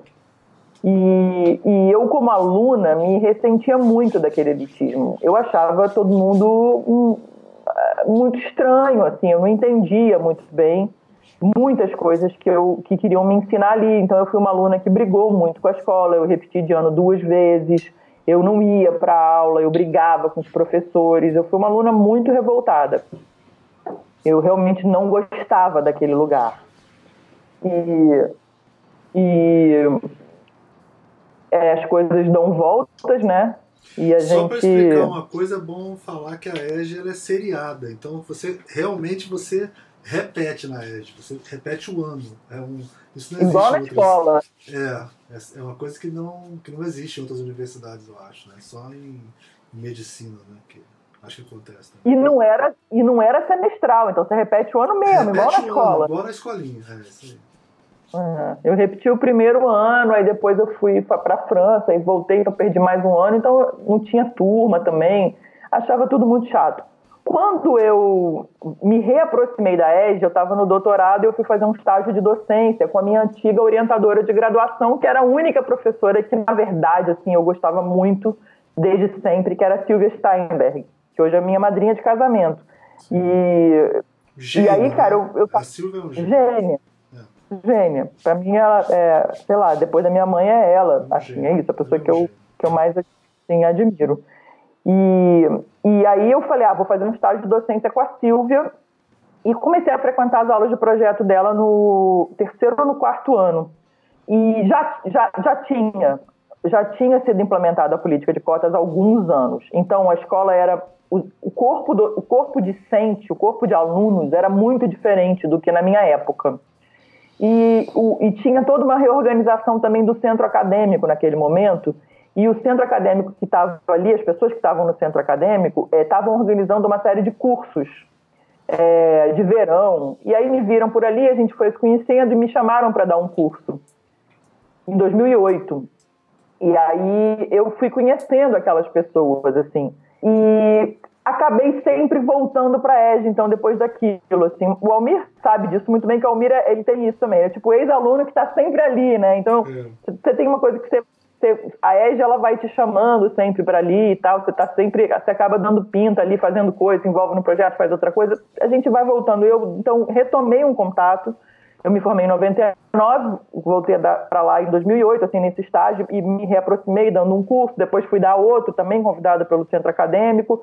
E, e aí, quando apareceu outro concurso, publicaram um concurso, eu resolvi fazer. É, eu entrei e logo que eu entrei eu conheci o Jonathan, que é um, um o Jonathan Nunes de Souza, ele já está formado há alguns anos. É. Maravilhoso, e, o Jonas. O Jonas era representante era... dos alunos junto comigo na época, assim, era uma relevante. É, ele é um daqueles caras assim de centro acadêmico que é representante de aluno em todas as Sim. instâncias, né? se envolve mesmo, sabe de tudo que está acontecendo, vai para o movimento estudantil totalmente super ligado presente, no N-Design. Super presente. É. E, e, o Jonathan, ele era, ele era aquele aluno, é, o perfil do, aluno, do novo aluno que estava ali na ESG, do aluno que entrou pela política de cotas, negro, é, que veio das favelas, a, né, morando na favela, que vinha de uma outra realidade, mas muito inteligente, muito sensível. E sabia e que se percebeu... colocar, né? Ele tem, ele tem essa característica que sempre se colocou na, no local dele de fala, assim, né? Isso é muito bom. É. Com muita inteligência, com muito respeito, mas também sem deixar passar. Sim, né? E eu fiquei para mim, o Jonathan foi assim, eu me aproximei muito dele, já, ele foi me orientando de graduação, a gente hoje é amigo, é muito amigo, é, mas eu fiquei assim, ele me chamou atenção para uma outra, uma outra vida que estava acontecendo naquele lugar. E como que as conversas então eram diferentes, as questões que apareciam eram outras, porque o tipo de questão que ele e outros alunos começaram a colocar era muito diferente e desafiava aquele elitismo que me incomodava quando eu era aluna. Então, esse segundo texto, é um pouco eu tentando fazer as pazes com a escola, como aluna mesmo, tentando olhar para essa escola que não é sem intenção, não é nada uma maravilha hoje, é cheio de problema, né? E a presença dos alunos cotistas coloca uma série de problemas, mas a escola é, ela precisa enfrentar. E é muito diferente, porque na, na minha época, ela, ela, o, o elitismo dela passava um pouco invisível, a não ser alguém mais revoltado como eu, se incomodava. Mas ficava, ah, essa menina chata que tá aí falando, que todo mundo aqui é muito é, voltado para a Europa, muito metido, as pessoas falam alemão. Agora não, agora a escola precisa realmente é, tensionar e debater algumas coisas que são difíceis. Então, esse segundo texto é para pensar isso, mas também porque eu mesma, como pesquisadora, é, por conta de um convite de duas alunas que estavam trabalhando no Museu do Índio, a Simone Mello e a Priscila Alves de Moura, é, elas, elas eram designers atuantes no Museu do Índio, elas me chamaram a atenção para uma demanda que havia no Museu do Índio para a gente talvez fazer uma parceria com a escola. E ao mesmo tempo eu comecei a, junto com elas, a criar um, a gente organizou então um seminário, começamos a conversar com o Museu do Índio, mas organizamos uma série de seminários para convidar artistas e pesquisadores indígenas para virem na escola, para a gente começar a pensar se daria para fazer algum tipo de aproximação de pesquisa da ESD no meu laboratório de pesquisa é, com é, artistas e pesquisadores indígenas.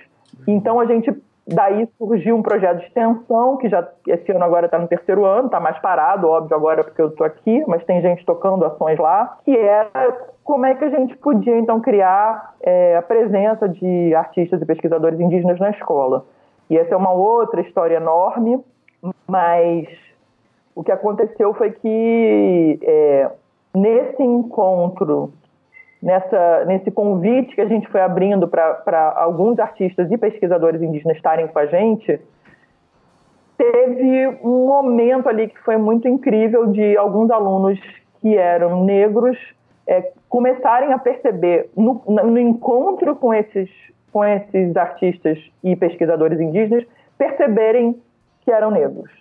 Então teve um é. momento intenso de, da gente discutir, é, daqueles alunos perceberem a sua diferença, que era diferente da, da diferença dos indígenas, e da gente junto poder discutir em sala de aula, de modo muito intenso, o, o que, que era, então, ser um aluno negro, ser um aluno pobre, ser um aluno cotista, ser um aluno que mora muito longe naquela escola. Né? E esse texto, então, é um pouco para pensar essas coisas que eu tive que pensar como professor em sala de aula, mas também que eu sempre pensei que o elitismo daquele lugar me incomodava muito. E no fundo o elitismo daquele lugar é também uma coisa que está na base da própria atividade de design, né? Tentando voltar um pouco para a gente, até para ouvir você. O design ele ele ele nasce do, do, ele nasce na Europa de um pensamento eurocêntrico que acha que a Europa é o centro do mundo e de um pensamento eurocêntrico que está ligado a um modo de produção das coisas, que está ligado a um modo de conquista de território. Então,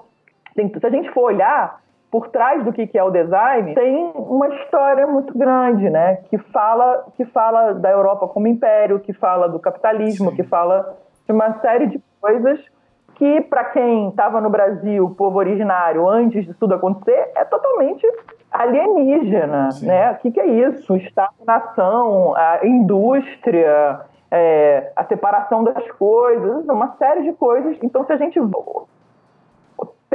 tenta se aproximar do que seria uma perspectiva indígena, repensar o design é, vira um negócio que é muito importante de fazer, né? Então, para a gente também foi muito importante poder estar no museu e conversar com essas pessoas e, e, e repensar o, é, uma ética do design a partir desses encontros que são difíceis, né? Tanto da escola com os alunos cotistas quanto é, da gente com as questões indígenas. Nesse texto tem um momento que você comenta, né? Uma é, comenta de forma amedótica, assim, não, não de ser engraçado, mas no sentido de contar a historinha, né? Que um aluno ex-cotista fala que algum professor em algum momento falou: ah, é muito difícil dar aula para alguém que nunca foi em Nova York, nunca foi no MoMA, nunca abriu um livro de arte e tal, né?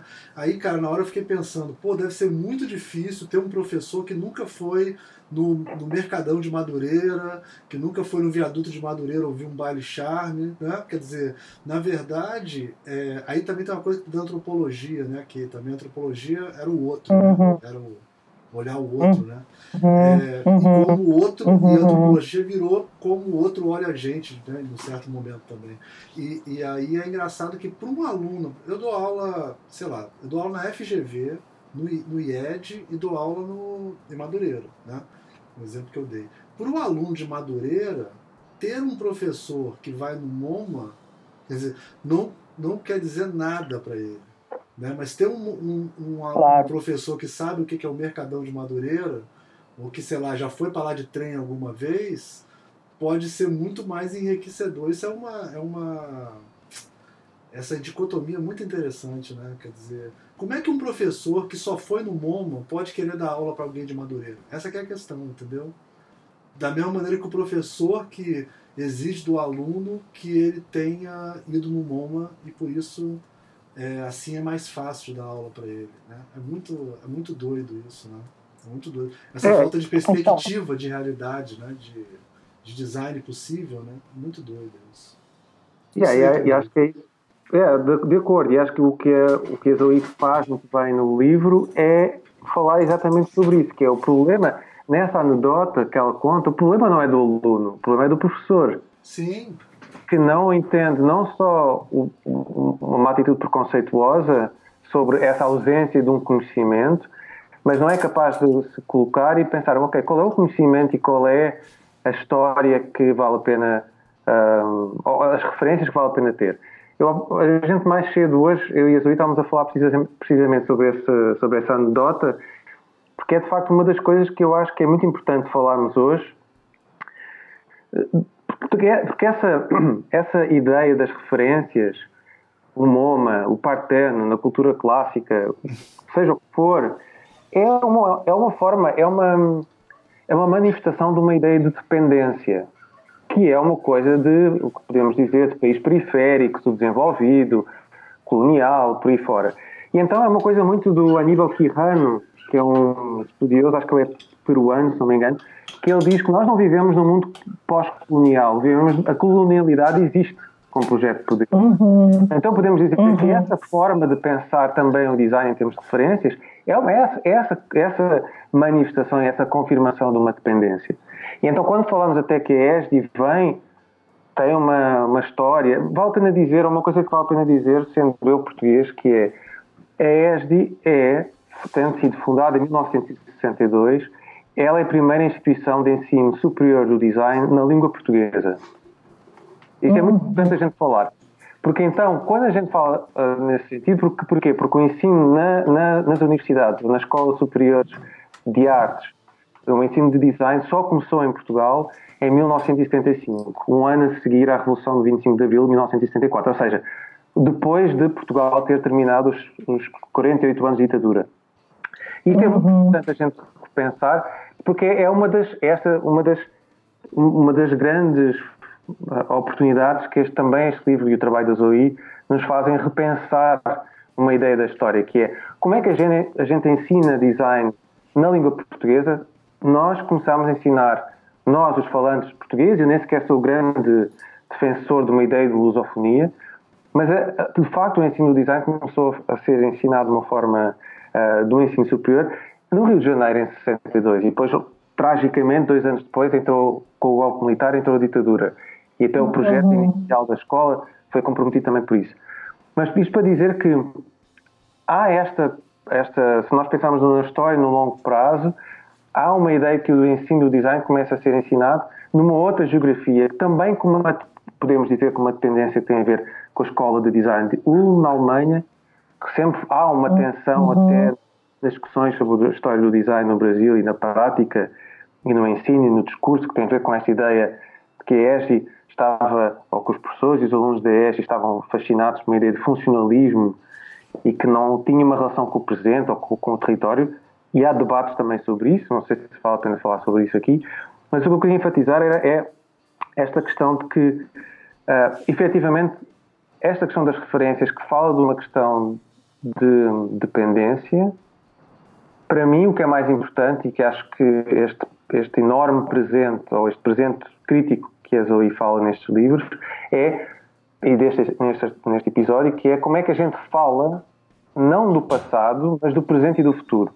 Ou então, de outra forma, que é como é que a gente fala de outros passados que não são um passado que é uh, hegemónico, dominante e que então, então é eurocêntrico, elitizado por aí fora. Que é como é que a gente pensa, e a Zoe fala então, o, o capítulo ela honra uh, o enredo do, de 2019 da Escola da Mangueira, da Estação Primeira da Mangueira, que tem a ver com esta ideia de repensar a história do Brasil. Sim. Então, como é que a gente repensa a história do Brasil? E para mim, sou português, sou europeu, eu também acho que Portugal tem uma, tem uma posição tem uma posição muito muito bizarra se quisermos pensar nisto tudo que é que é nós somos sim uma ex-potência colonial mas somos também há muito tempo uma potência uma potência de todo somos uma nação também periférica uhum. uh, pouco desenvolvida, subdesenvolvida, uh, periférica, dependente e por aí fora. Ou seja, esta, e esta, daqui para mim o, desafio enorme do design brasileiro é que este livro acho que vai entrar também a longo, longo prazo nessa discussão, que é uma das coisas que mais me interessa em estudar este período no Brasil, 2004 2014, que são, em grosso modo, os anos do PT, de crescimento económico, de, de, conquista de conquistas de direitos, de mobilidade social, mas, que tem, mas também de uma enorme de uma assunção de, um, de protagonismo do Brasil no mundo. Ou seja, esta ideia de que o Brasil pode não ser mais um país subdesenvolvido, subdesenvolvido, mas pode ser o que na altura chegou quase a ser a quinta maior economia do mundo e, um, e, um, e uma potência de pleno direito. Então é, a pergunta é, quando a gente repensar o Brasil também, não só a vida do presente e o futuro no Brasil, mas também que lições é que o mundo tem a aprender com o Brasil? Não é? Sim. E então é esta ideia da pedagogia, da, da, metodologia, da importância do passado, da importância que passados é que nós queremos dar importância, que projeto de nação é que nós temos.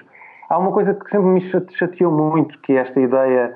Eu já comprei, já comprei imensas brigas com esta minha, com esta minha proposta, que é eu não me, a ideia da identidade nacional no design não me interessa. Não existe uhum. identidade nacional no design. Não, é, um, é, é um papo furado. Um, uhum. Porquê? Porque para mim a ideia principal, ou seja, a intenção principal de atribuir a identidade ao, ao projeto, a uma ideia de projetar, só é viável e só é legítima em estados autoritários, onde há uma uhum. ideia de identidade nacional. E, e há uma versão de identidade nacional que é, então, tornar hegemónica e dominante que abafa todas as outras.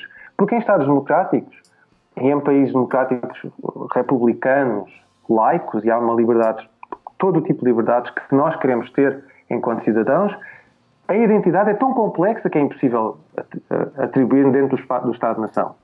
E num país, então, como o Brasil, é muito mais complexo ainda, sobretudo se nós pensarmos que no último censo, de 2011, mais de metade da população brasileira se, se assumiu como não branca. Sim. Então é essa outra conversa que nós temos que ter, que é, quando falamos de identidade no design, que identidade é que vamos deixar, deixar de fora?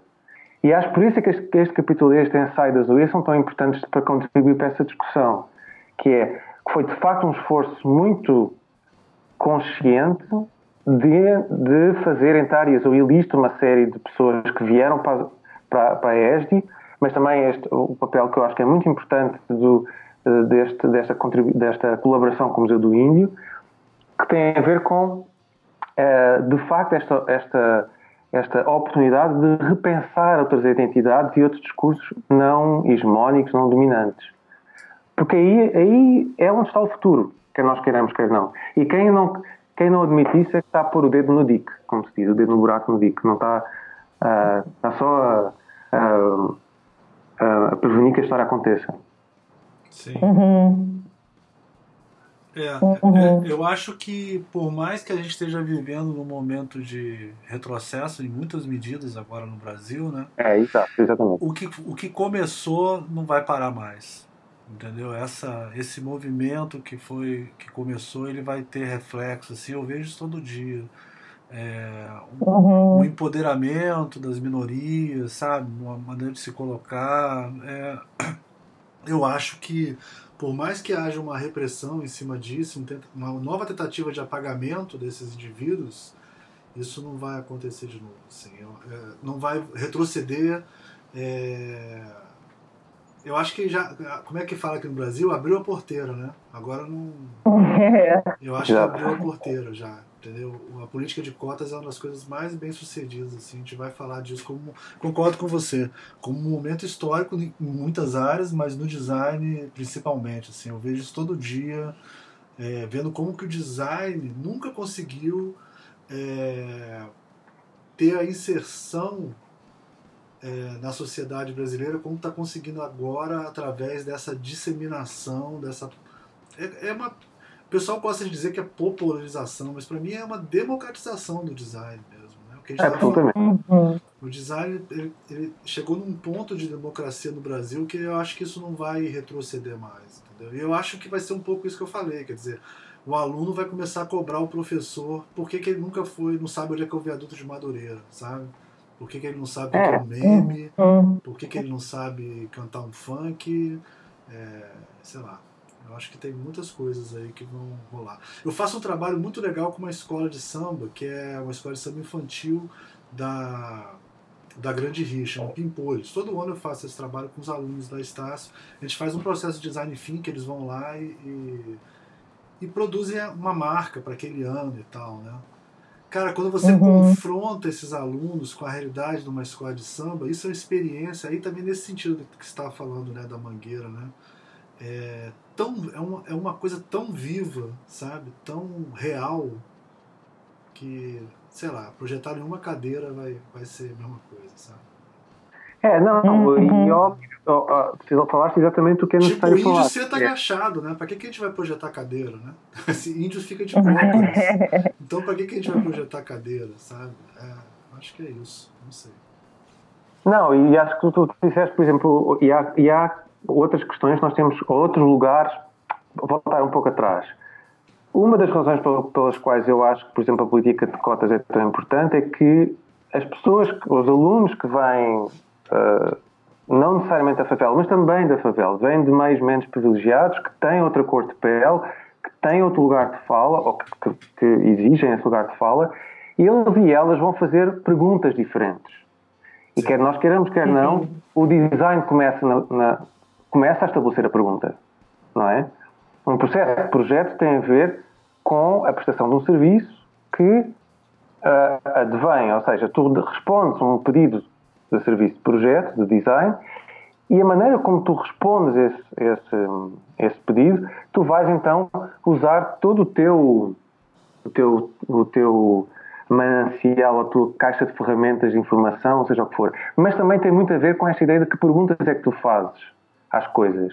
E acho que o que é mais interessante, houve uma reflexão que eu fiz, um, que estou a fazer também na minha tese, mas é um bocadinho marginal, que é de que forma é que estes estudantes são, estão hoje mais preparados para os desafios uh, atuais do design e futuros do que os estudantes, podemos dizer, de elite. E aqui vou dizer uma coisa que pode ser, pode ser vista como uh, mal informada ou, ou, preconceituosa, que é eu gostaria de saber de que forma é que estes estudantes que não são que não são de classe, uh, classe alta, que não estiveram numa escola privada, se calhar não, não estão tão ou não viveram tão, tão obcecados com a segurança, ou seja, que têm se calhar uma vida diferente, um olhar diferente na rua, que têm uma presença diferente, diferente na rua, como é que eles vão olhar com as suas, com as referências, as tais referências que eles não têm, mas que referências é que tu tens, que eles têm, como tu disseste bem, do mercado da Madureira, do terreno, ou seja, quais são as coisas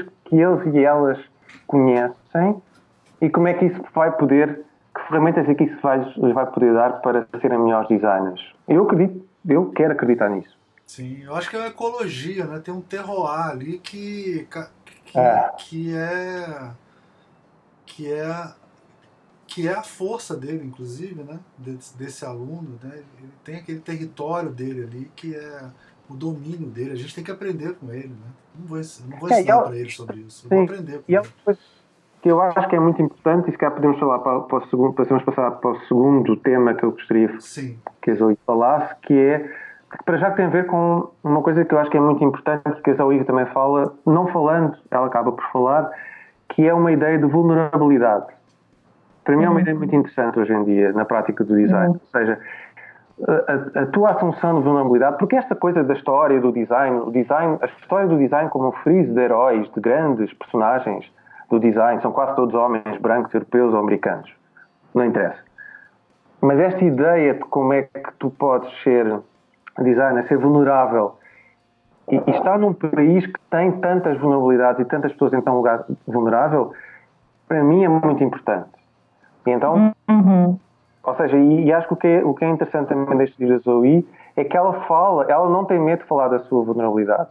Sim que ela sentiu. Uhum. E acho que isso é muito uhum. importante também como lição para outros professores, para outros investigadores, para outro, outros pesquisadores e outros alunos.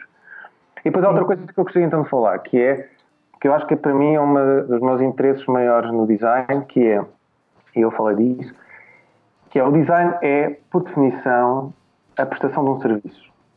Portanto, uhum. nós, enquanto designers, nós estamos, uh, fazemos parte do, do, do setor económico de serviços. Sim. Não é? E isso muitas vezes tem uma espécie, como, como se diz em inglês, um uh, dirty name, não é? Portanto, tem, tem uma má reputação, que é, ah, tu és um prestador de serviço, tu estás ao serviço do capital, uh, seja o que for. Ou esta ideia de que o designer só, só responde aos pedidos do cliente. Tudo bem, podemos definir que essa é a relação básica e fundamental do design. Mas aquilo que eu quero falar, e que me interessa cada vez mais, e, e até uh, nos tempos que nós estamos a viver agora, neste, nesta mudança, neste, neste intenso presente que nós estamos a viver, que é servir, a ideia de servir como a, a, a, ética do design, não é? Como é que nós, com o nosso conhecimento, com as nossas ferramentas, com o nosso talento, como é que nós servimos o outro? Uhum. E então em repensar a questão do serviço. É daí que eu acho que este livro também é importante, e sobretudo o segundo ensaio, e até esta questão do, do, na colaboração com o Museu do Índio, onde aí de facto há uma prestação do serviço, há uma série de alunos e de professores que vão trabalhar para aquele museu e vão servir o museu. E, e até a Zoe falou também, um professor de uma universidade pública é, por definição, um servidor público. E nós, uhum. Nesta, nesta uma espécie de pós-capitalismo, pós-neoliberalismo que nós estamos a viver, nós esquecemos que estamos aqui para servir, não é? E, e, e se há uma consequência boa desta crise do coronavírus que nós estamos a viver, é que voltamos a, pensar, voltamos a relembrar que o Estado é importante e que a coisa pública é muito importante. Sim. Uhum. Eu gostava talvez de falasse um pouquinho sobre esta ideia de também da ideia do serviço. Caramba, é, é um monte de coisa, porque vocês foram falando, eu fui anotando coisas que eu fiquei com vontade de falar. comenta o que você quiser, comenta o que você quiser. Vai. É, não, é, agora eu tô assim, como é que eu, eu venho do, do serviço. Não, tem, tinha uma coisa assim que era, para mim, ali naquele período muito claro, né? O, o Almir, você não falou, né, Almir, mas você estava ali também, uma das pessoas que estava mais é, ativas, porque você era representante dos alunos da pós-graduação, né, como doutorando, e mais ativo no movimento mesmo de aberto. Então você Sim. foi um daqueles alunos, né, aluno de doutorado na época, que, que realmente se envolveu assim numa intensidade que eu não tenho nem como descrever. Então tudo que a gente está conversando aqui, o, o Almir estava lá como um, um, um, dos atores principais assim, né, desse movimento, dessa articulação.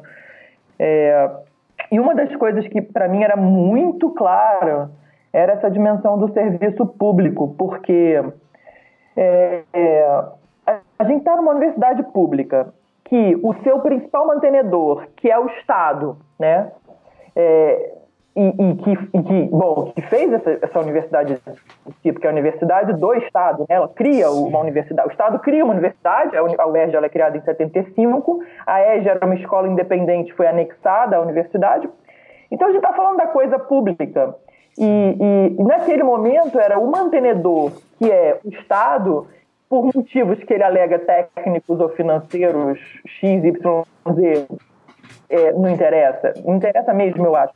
Deixa de prover, aquela instituição que é pública deixa de poder existir e funcionar para o que deve. E se cria um entendimento comunitário ali de que era preciso manter aberto, fazer um esforço para manter aberto. E, e como é que se coloca, então, a, a, o debate é sobre o que, que é uma coisa pública, então. Né? O que, que é uma coisa pública? E eu, todo dia eu pensava sobre isso. Eu sou aqui uma servidora pública que estou sem receber, portanto, a, a, contrapartida que seria, né, eu dou meu tempo, eu ganho meu dinheiro, ela não está funcionando, e para alguns isso era muito claro, se eu não estou recebendo, eu não vou trabalhar, mas para mim se apresentava exatamente ali. Primeiro, uma coisa: se eu ficasse em casa, eu ficava louca. Então, eu e para muitos outros, né? Era, era isso, assim: ficar em casa, vou imprimir, vou ficar maluco, eu prefiro estar junto. Já que eu estou mesmo sem dinheiro, é melhor estar sem dinheiro pensando alguma coisa do que sem dinheiro em casa só vendo que eu não tenho dinheiro. Zoe, era é não tinha dinheiro para comprar comida. É bom deixar claro que o servidor público, em muitos casos, ele é dedicação exclusiva, né? então não é nenhuma opção da pessoa, quer dizer, ela não pode ter outra fonte de renda, né? É bom deixar isso é. claro, isso aumenta muito mais é. a pressão, né? Quando é, quando é, é. Dedicação exclusiva e no nosso caso diretores como a gente tinha cargo comissionado ou seja por ser eleito você ganha um adicional no salário. E você não pode deixar de trabalhar porque você tá você cuida daquele negócio. Então a gente tinha que trabalhar. Mas o que para mim era interessante era eu estou tendo uma oportunidade aqui de olhar mesmo para o que, que é a coisa pública num momento muito agudo e de pensar qual é o meu papel, então, não pelo que eu devo do, do contrato, né? O contrato estabelece que eu dou aula, pesquiso e recebo dinheiro, um salário. O contrato, de alguma maneira, de muitas maneiras, ele foi rompido. Mas como é que se cria aqui uma oportunidade para a gente viver, entender, experimentar e, e enfatizar a relevância da coisa pública? E eu tinha passado por um processo de estar dois anos num projeto de colaboração com um grupo de pesquisa na Dinamarca, onde a coisa pública é toda uma outra coisa. Né? A democracia é toda uma outra coisa. Não dá para comparar Brasil e, e, Dinamarca, mas lá a, o, é, a democracia ela é tão participativa, ela, tão, ela tem tantos meios de que a participação aconteça que o design ele entrou como um, um, um, modo de produção de conhecimento dentro dos processos de gestão da democracia participativa lá nos anos 70. Então tem uma história de design a serviço da questão pública com uma densidade, com uma história que era muito fascinante de ver. Então eu fui com alunos para lá, os alunos dinamarqueses vieram, a gente realmente teve um projeto e o projeto deles era que a gente se envolveu nesse projeto e, e trouxe ele para o Rio, era muito legal, que era assim, muito legal para pensar coisa pública, que era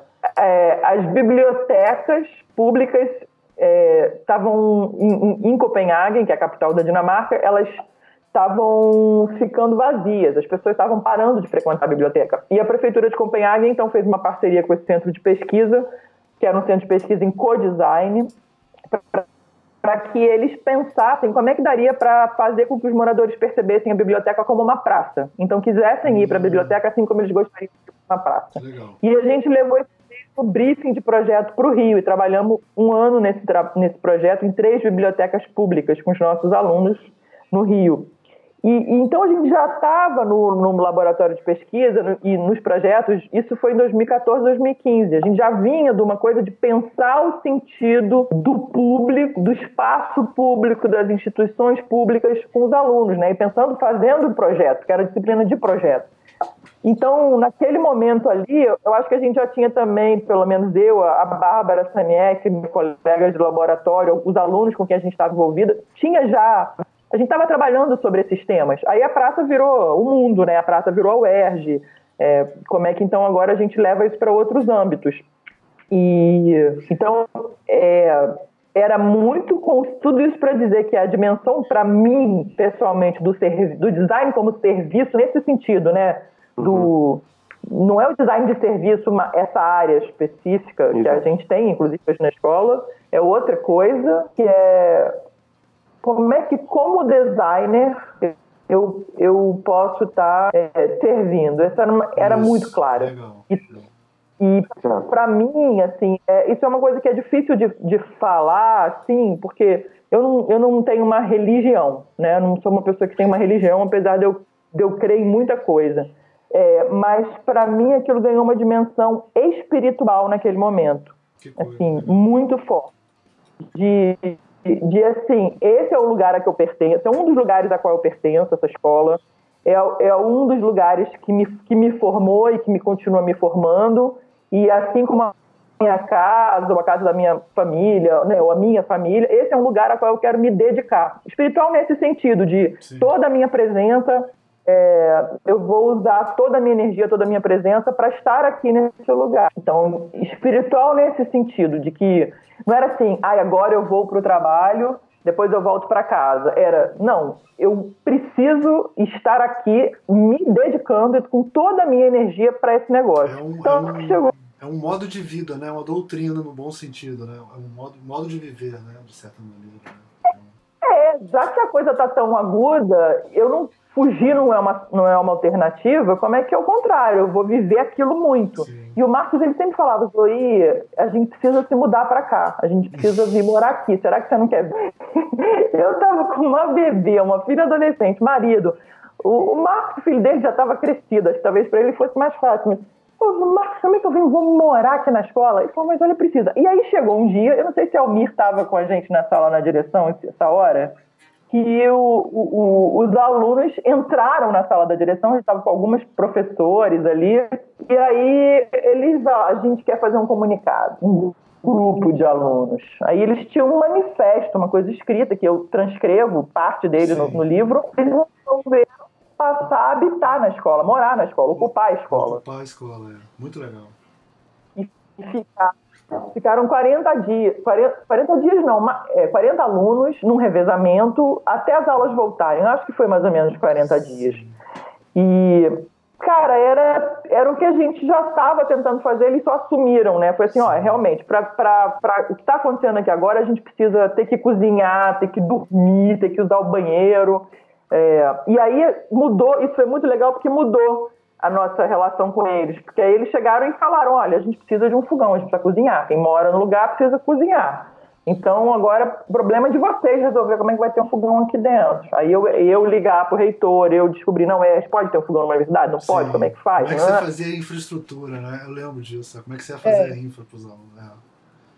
Ô Zoe, eu tenho uma história também disso que é, que é legal, assim, eu acho que a, a, coisa, assim, disparada, assim, a coisa que eu mais admiro em você foi a maneira que você abriu a Edge, porque é, eu entrei em 2008, 2009 na EG, né? E eu sou o cara de meter a mão na massa, fazer as coisas e tal, produtor gráfico, né? E tal. E, e, eu, e aí eu ajudei muito a escrever projetos e tal. E após estava, após foi o primeiro lugar a ser comido pelo cupim. Eu não sei se você acompanhou isso. A, as paredes eram de madeira e foi o primeiro lugar que foi comido pelo cupim. Uhum. E aí a gente fez aquela primeira reforma só para dar uma ajeitada, né? Para não cair, né? E aí uhum. quando a gente fez a, a primeira reforma, a gente, a gente assim, tipo, eu tava lá no domingo, um sábado de manhã, sei lá, e os pedreiros quebrando tudo lá dentro, né? Aí veio um professor muito antigo da EGE e ele viu que eu coloquei umas grades assim, né? Porque eu falei, pô, professor, vai chegar um monte de, de, de computadores por causa desse projeto. Foi a época que começou a entrar dinheiro, a época do Lula bombando, a gente pedindo projeto, os professores pedindo projeto e entrando dinheiro para comprar equipamento, aquela coisa toda. E ele falou: Ah, eu fico preocupado, Almir, porque aqui sempre foi muito low profile. A gente sempre é, foi muito fechado porque a gente tem medo de perder o terreno, de mandar a gente embora. Ele não falou essas palavras, mas foi mais ou menos isso que ele falou, né? A gente sempre se escondeu, então a Edge sempre foi fechada, ela sempre foi escondida, tinha um muro cinza que não deixava entrar, sabe? E você quebrou Sim. essa porra desse muro e fez a, a, assim, vamos deixar o povo entrar aqui dentro, vamos deixar, o, entendeu? Vamos abrir, é literalmente assim, é, é, quem não conhece, quem não viveu, não, é difícil explicar, tem que levar lá para mostrar, e acho que tem que pegar as fotos antigas. Você literalmente você abriu a Edge, não é, não é, não é a Edge aberta à toa, não. Literalmente a EJA hoje em dia é aberta e ela não era aberta. Em vários é. sentidos, assim, pessoas de outras instituições fizeram laboratórios lá dentro, que isso foi ótimo também, assim, não que elas fizeram laboratórios, trouxeram, né, é, o Colab, né, todo esse processo, quer dizer, é realmente se você arreganhou a EJA, isso é uma coisa, isso é, é, tipo, quando for contar a história da Edge, isso vai ser um ponto, um marco, assim, tipo, prender o diretor, sabe como é que é? Entrou para o Edge, é, roubar os Macs e, e a Zoe abrindo a Edge, assim, vai, vai ter que... Mas assim, é, fala. Não, é isso, eu só queria colocar isso, assim, eu acho que essa, esse movimento de. Eu não sei, acho que entra muita coisa nisso aí. O fato de você ser de outra geração, ser mulher. Não sei, cara. Foi muita coisa é, que mudou, sabe? Assim, tipo, são as é. duas mulheres assim que a gente pode falar, né? A, a, que foi a Portinho, que foi diretora durante milênios, né? Super feminista, super importante na história da EGE e, mas a, a, o lance de abrir a Edge, isso, foi, isso aí foi você que fez. Abrir literalmente, assim, arrombar, esgarçar, sei lá como é que a gente vai dizer isso no futuro. Mas foi, esse, esse movimento foi, foi abrir em todos, abrir para dentro e abrir para fora. Isso foi muito forte. Foi uma coisa incrível. Assim. Sim, é. sim. Cara, eu, eu quando entrei também ali para a direção, eu ficava muito pensando, a gente, você trabalhou muito nisso, né? A gente ficava pensando no levantamento, a gente fez um levantamento, como é que era de necessidade, não, era, era, era assim. Né?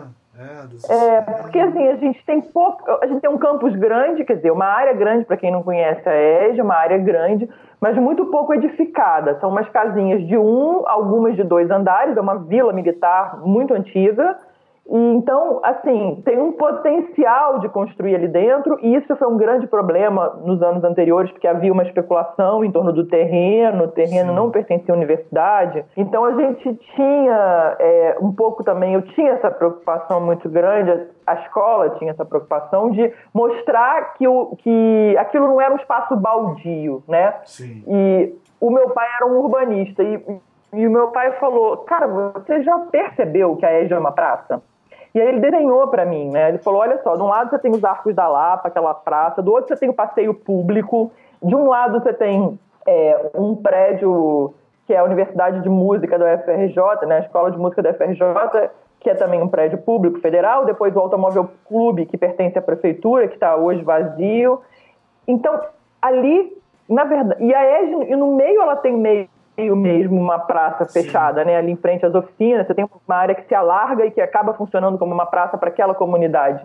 E, e a EGE, ela fazia, ela, se você olha para aquele pedaço da cidade, do, do Google é, Earth, depois eu, de conversar com meu pai, eu, eu fui entender isso. É, você vê, cara, que realmente que a EGE ela fecha um negócio que se ela ajudasse a abrir, a gente não fez essa abertura desse jeito, mas a gente ficou pensando como é Sim. seria criar um outro edifício que se voltasse para os arcos da Lapa. A gente ficou Sim. pensando na ocupação do espaço. E, e então, assim, é, essa ideia de que dá para a gente olhar para além do que está construído ou colocado e pensar, a gente pode fazer uma outra coisa, né? Meio what né? E se, e se Sim. esse muro não fosse assim? Sim. E se a gente quebrasse aquele outro muro? E se. E, cara, a coisa mais louca que aconteceu foi que. É, no, em 68, os alunos construíram na frente para a Rua do Passeio um pavilhão expositivo construído por mutirão que abria para a Rua do Passeio. Então a escola, além de sua entrada na Rua Evaristo da Veiga, que dá para os Arcos da Lapa, ela ganhou em 68 essa entrada para esse pavilhão expositivo que depois foi fechado e que desde os anos 80 estava fechado e estava murado. Né? A gente conheceu, mura, eu conheci murado. E o que a gente fez e depois que, é, depois do portão construído, feito, o Pedro Luiz Pereira de Souza, que é marido da Silvia e ex-diretor da ESG e professor aposentado, ele escreveu um livro agora sobre o Berg Miller, que é um dos fundadores da ESG, e ele adicionou um capítulo sobre a ESG aberta nesse livro. E ele coloca, cara, uma foto de como é que era a frente desse pavilhão que eu nunca tinha visto. E tem, cara, a mesma volumetria é, à frente é. do portão de fora. É. Então, são essas, essas reaberturas, né? Na verdade, é meio é. isso assim, é quase que como se aquele portão, material é diferente, é tudo diferente, mas tem a, a, o volume que aquilo cria e, a, e, e eu, é, é, é o mesmo volume, cara. Então fiquei muito impressionada com a história, olhando para essas duas fotos, assim, né? Como a história ela vai também se recontando e sendo contada. E já é uma outra coisa, mas ao mesmo tempo é, tem um negócio que volta.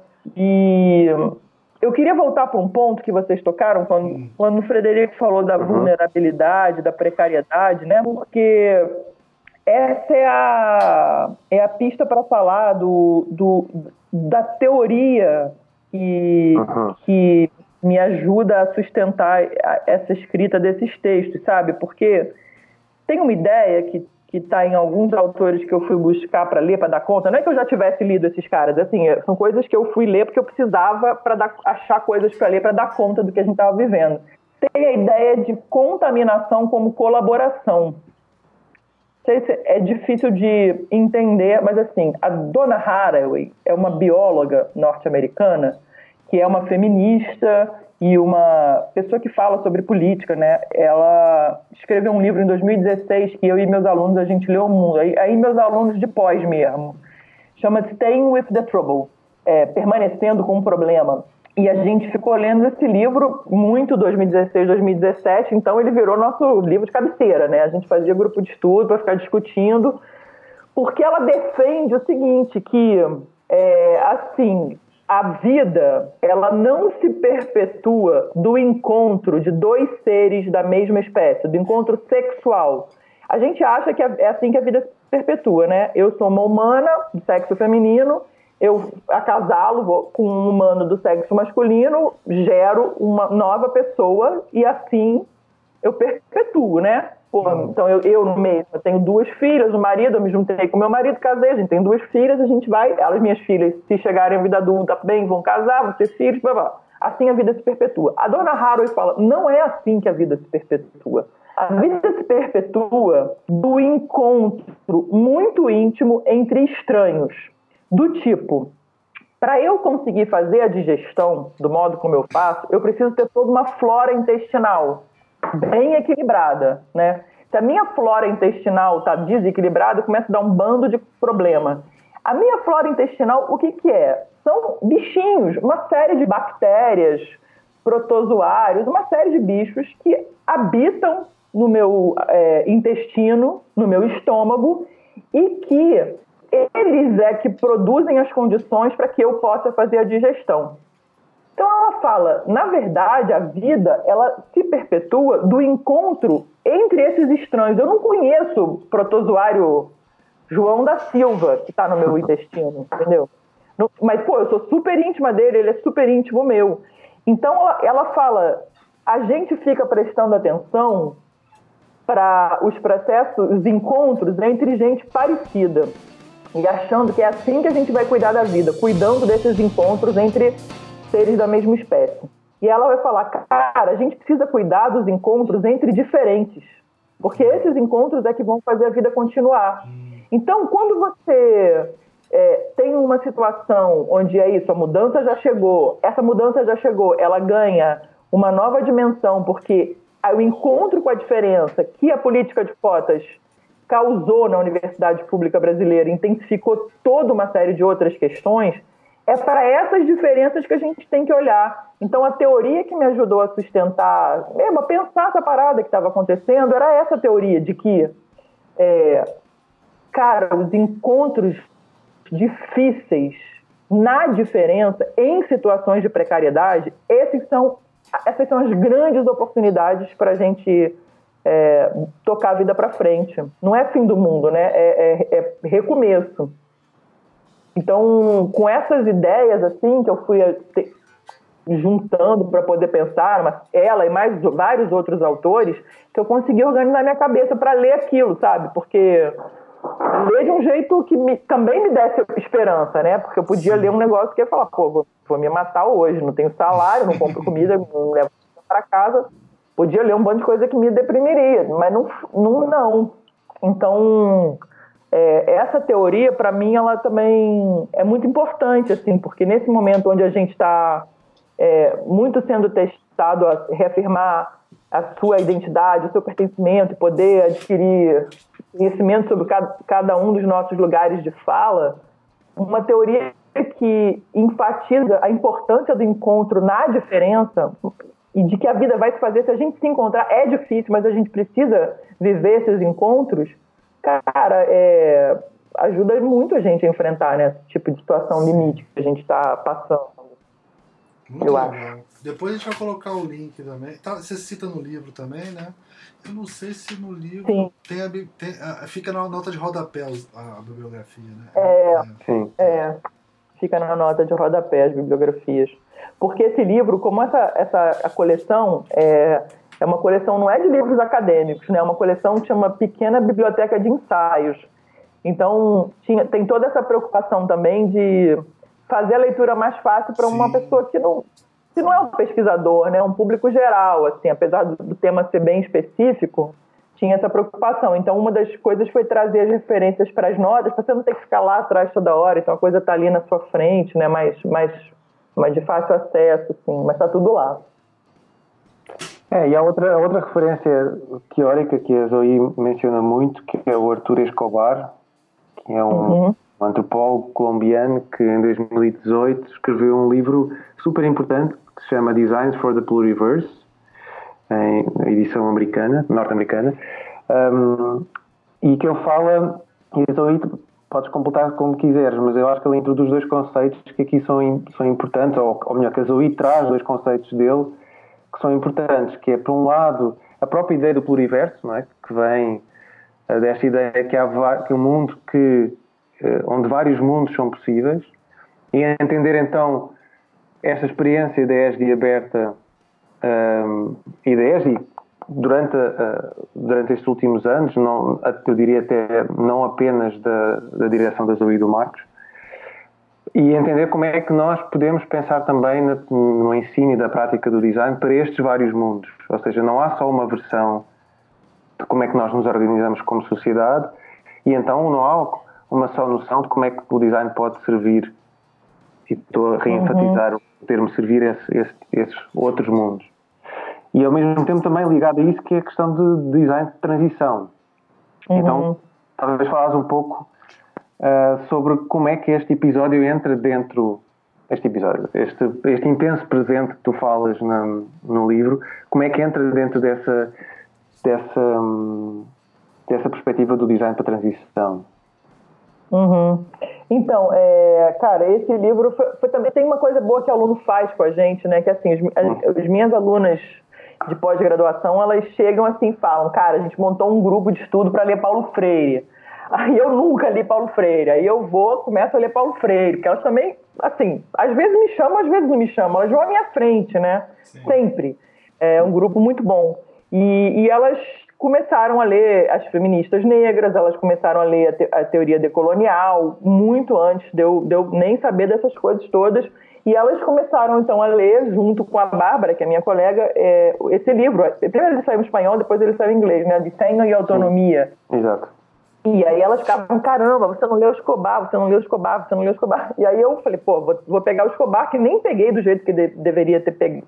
Era para ter ido bem melhor ainda, mas é, tenho ele em espanhol e tenho ele em inglês. E acho que ele é um, um, um livro muito importante também, né? E, e, ele ajuda a pensar. Por quê? Ele, ele parte dessa ideia de pluriverso que está sendo discutida e pensada por muitos pensadores decoloniais, né, do pensamento decolonial, que é, é um, parte de um ditado zapatista, dos zapatistas uhum. do México, que falam, é, que esse ditado fala, é o mundo onde muitos mundos existam, né? Onde mundo, o mundo o, é quase para eles o mundo é muitos mundos, né? E para muitos povos indígenas isso é assim, é, existem patamares de realidade, existem é, é, platôs, e a realidade ela está acomodada em vários platôs. Então, muitos povos indígenas vão falar do mundo como muitos mundos. Então, o mundo não é uma coisa só.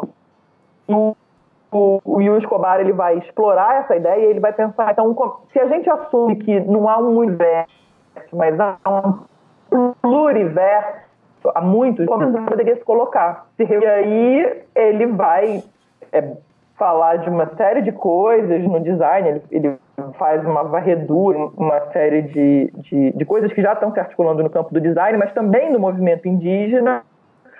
E ele vai falar desse design transição ou para a transição, que a possibilidade do design se, também se, re, se recolocar a serviço de uma, de uma de um escape ou de uma saída ou de uma alternativa ao capitalismo. Então, como é que daria para pensar design com os povos indígenas, com esses mundos que eles inventam, é, de outras maneiras? Como é que dá para construir essa transição para um outro modo é, de, de pensar as coisas que está para além da ideia de desenvolvimento, que é uma ideia muito cara para o design também, né? Então, uhum. o Escobar ajuda ele ajuda a gente a pensar essas coisas todas. E, e como a gente estava nesse momento também fazer uma aproximação bastante intensa com artistas e pesquisadores indígenas, isso ficava colocado também de um jeito muito concreto, assim. É, essa aproximação começou quando eu, eu, eu fui convidada pela Amanda Santana, que é dona de uma empresa chamada Tucum, que, que desenvolve produtos, parcerias com, com artesãos e artistas indígenas e, e ajuda também na, na, no escoamento da produção dessas comunidades, né? A Amanda, na Semana do Índio, me convidou para uma roda de conversa com alguns artesãos indígenas, artistas e artesãos.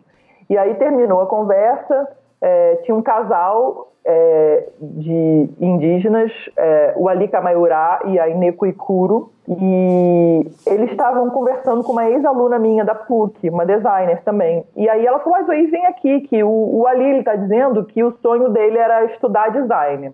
Ele gostaria de estudar design. E você não é diretora de uma escola de design? Eu falei, eu sou. Aí, eu, eu, aí ele falou, ah, posso conhecer sua escola de design? Eu falei, claro, é, vamos lá amanhã. E aí eles passaram um dia lá, a gente passou o dia juntos, eles estavam com é, um dos filhos deles, e a, a Júlia, que é essa minha ex-aluna também foi.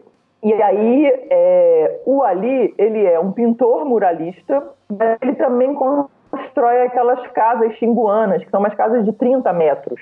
Então, ele, tá, ele é um arquiteto. E uhum. a, a Inê, que é a mulher dele, ela faz artesanato de miçanga, né? Quando a gente entrou na oficina gráfica, ela e eu mostrei a serigrafia, ela falou para mim: "Olha, a gente mora no Parque Nacional do Xingu, lá não tem serigrafia. Se eu viesse para cá, passasse um mês aprendendo serigrafia, eu ia conseguir levar serigrafia para o Xingu. E serigrafia você pode queimar a tela no sol, né? Assim, a tecnologia para fazer serigrafia é muito simples. E ela falou: pô, eu poderia vir para cá aprender serigrafia. Ele, quando entrou no laboratório de prototipagem rápida, que ele viu as impressoras 3D, aquelas máquinas todas, marcenaria. Ele ficou, cara, ele falou, pô, eu também poderia vir para cá explorar uma série de coisas. Eu falei, pô, vocês poderiam vir para cá ensinar a construir uma, uma casa xinguana, vocês poderiam vir para cá ensinar a gente a trabalhar com miçanga, ensinar para a gente, a gente pensou em fazer um mural, pintar o muro da EGE, que tem cento e tantos metros, fazer um grande mural, e dali, então, das nossas conversas, surgiu essa ideia de fazer um projeto que seria residências artísticas de artistas indígenas na escola. Eu pensava que eles tinham muito para ensinar, eles também queriam muito aprender. Então a gente pensou, nesses encontros que eles tinham para ensinar, eles queriam aprender, é, dava para articular um projeto.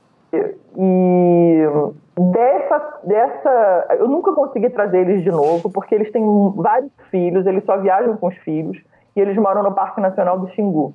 E isso para mim também ficou uma, uma questão muito séria de pensar o tempo, né? Porque se fosse alguns anos antes, como o Almir já citou, teve uma época que a gente conseguia dinheiro para fazer pesquisa, para fazer projeto de extensão. Hoje a gente não, não consegue mais. Mas por, por, por uma sorte do tempo, muitos artistas e muitos pesquisadores indígenas estão passando pelo Rio de Janeiro ou estão vivendo no Rio de Janeiro então a gente conseguiu é, trazer muitos, muitas outras pessoas para estar com a gente nesse mesmo espírito, né? De uhum. pensar nessas trocas, assim, nessas parcerias, nesses intercâmbios. E, e até hoje eu, eu assim, fico muito triste de que eu não tenha conseguido trazer o Ali e a Inê de novo. De vez em quando eu falo com eles, eu sempre isso. Eu não, eu não tenho agora um, um modo de, de bancar um projeto, mas a, a semente ficou ali e a gente conseguiu criar uma série de outras parcerias. Então a gente teve é, contato é, muito próximo com, com esses outros modos de pensar, de entender a realidade, Sim. de entender o que, que é construir, entender o que, que é o habitar. É, foi muito incrível isso. Então, assim, para também é, fazer o que o Eduardo Ribeiro de Castro fala, que é descolonizar o pensamento, né? Que a primeira coisa, se a gente quer é, reagir a essa essa máquina colonial que ela está aí, apesar né, da, da, do modo de, de, Não se tem mais colônia, mas a, colo, a colonialidade, não sei se é essa palavra que o Federico falou, ela está aí. O Eduardo Viveiros de Castro ele fala, cara, a gente precisa descolonizar o pensamento, né? E é muito difícil, porque é isso, as coisas estão todas invisibilizadas, caladas.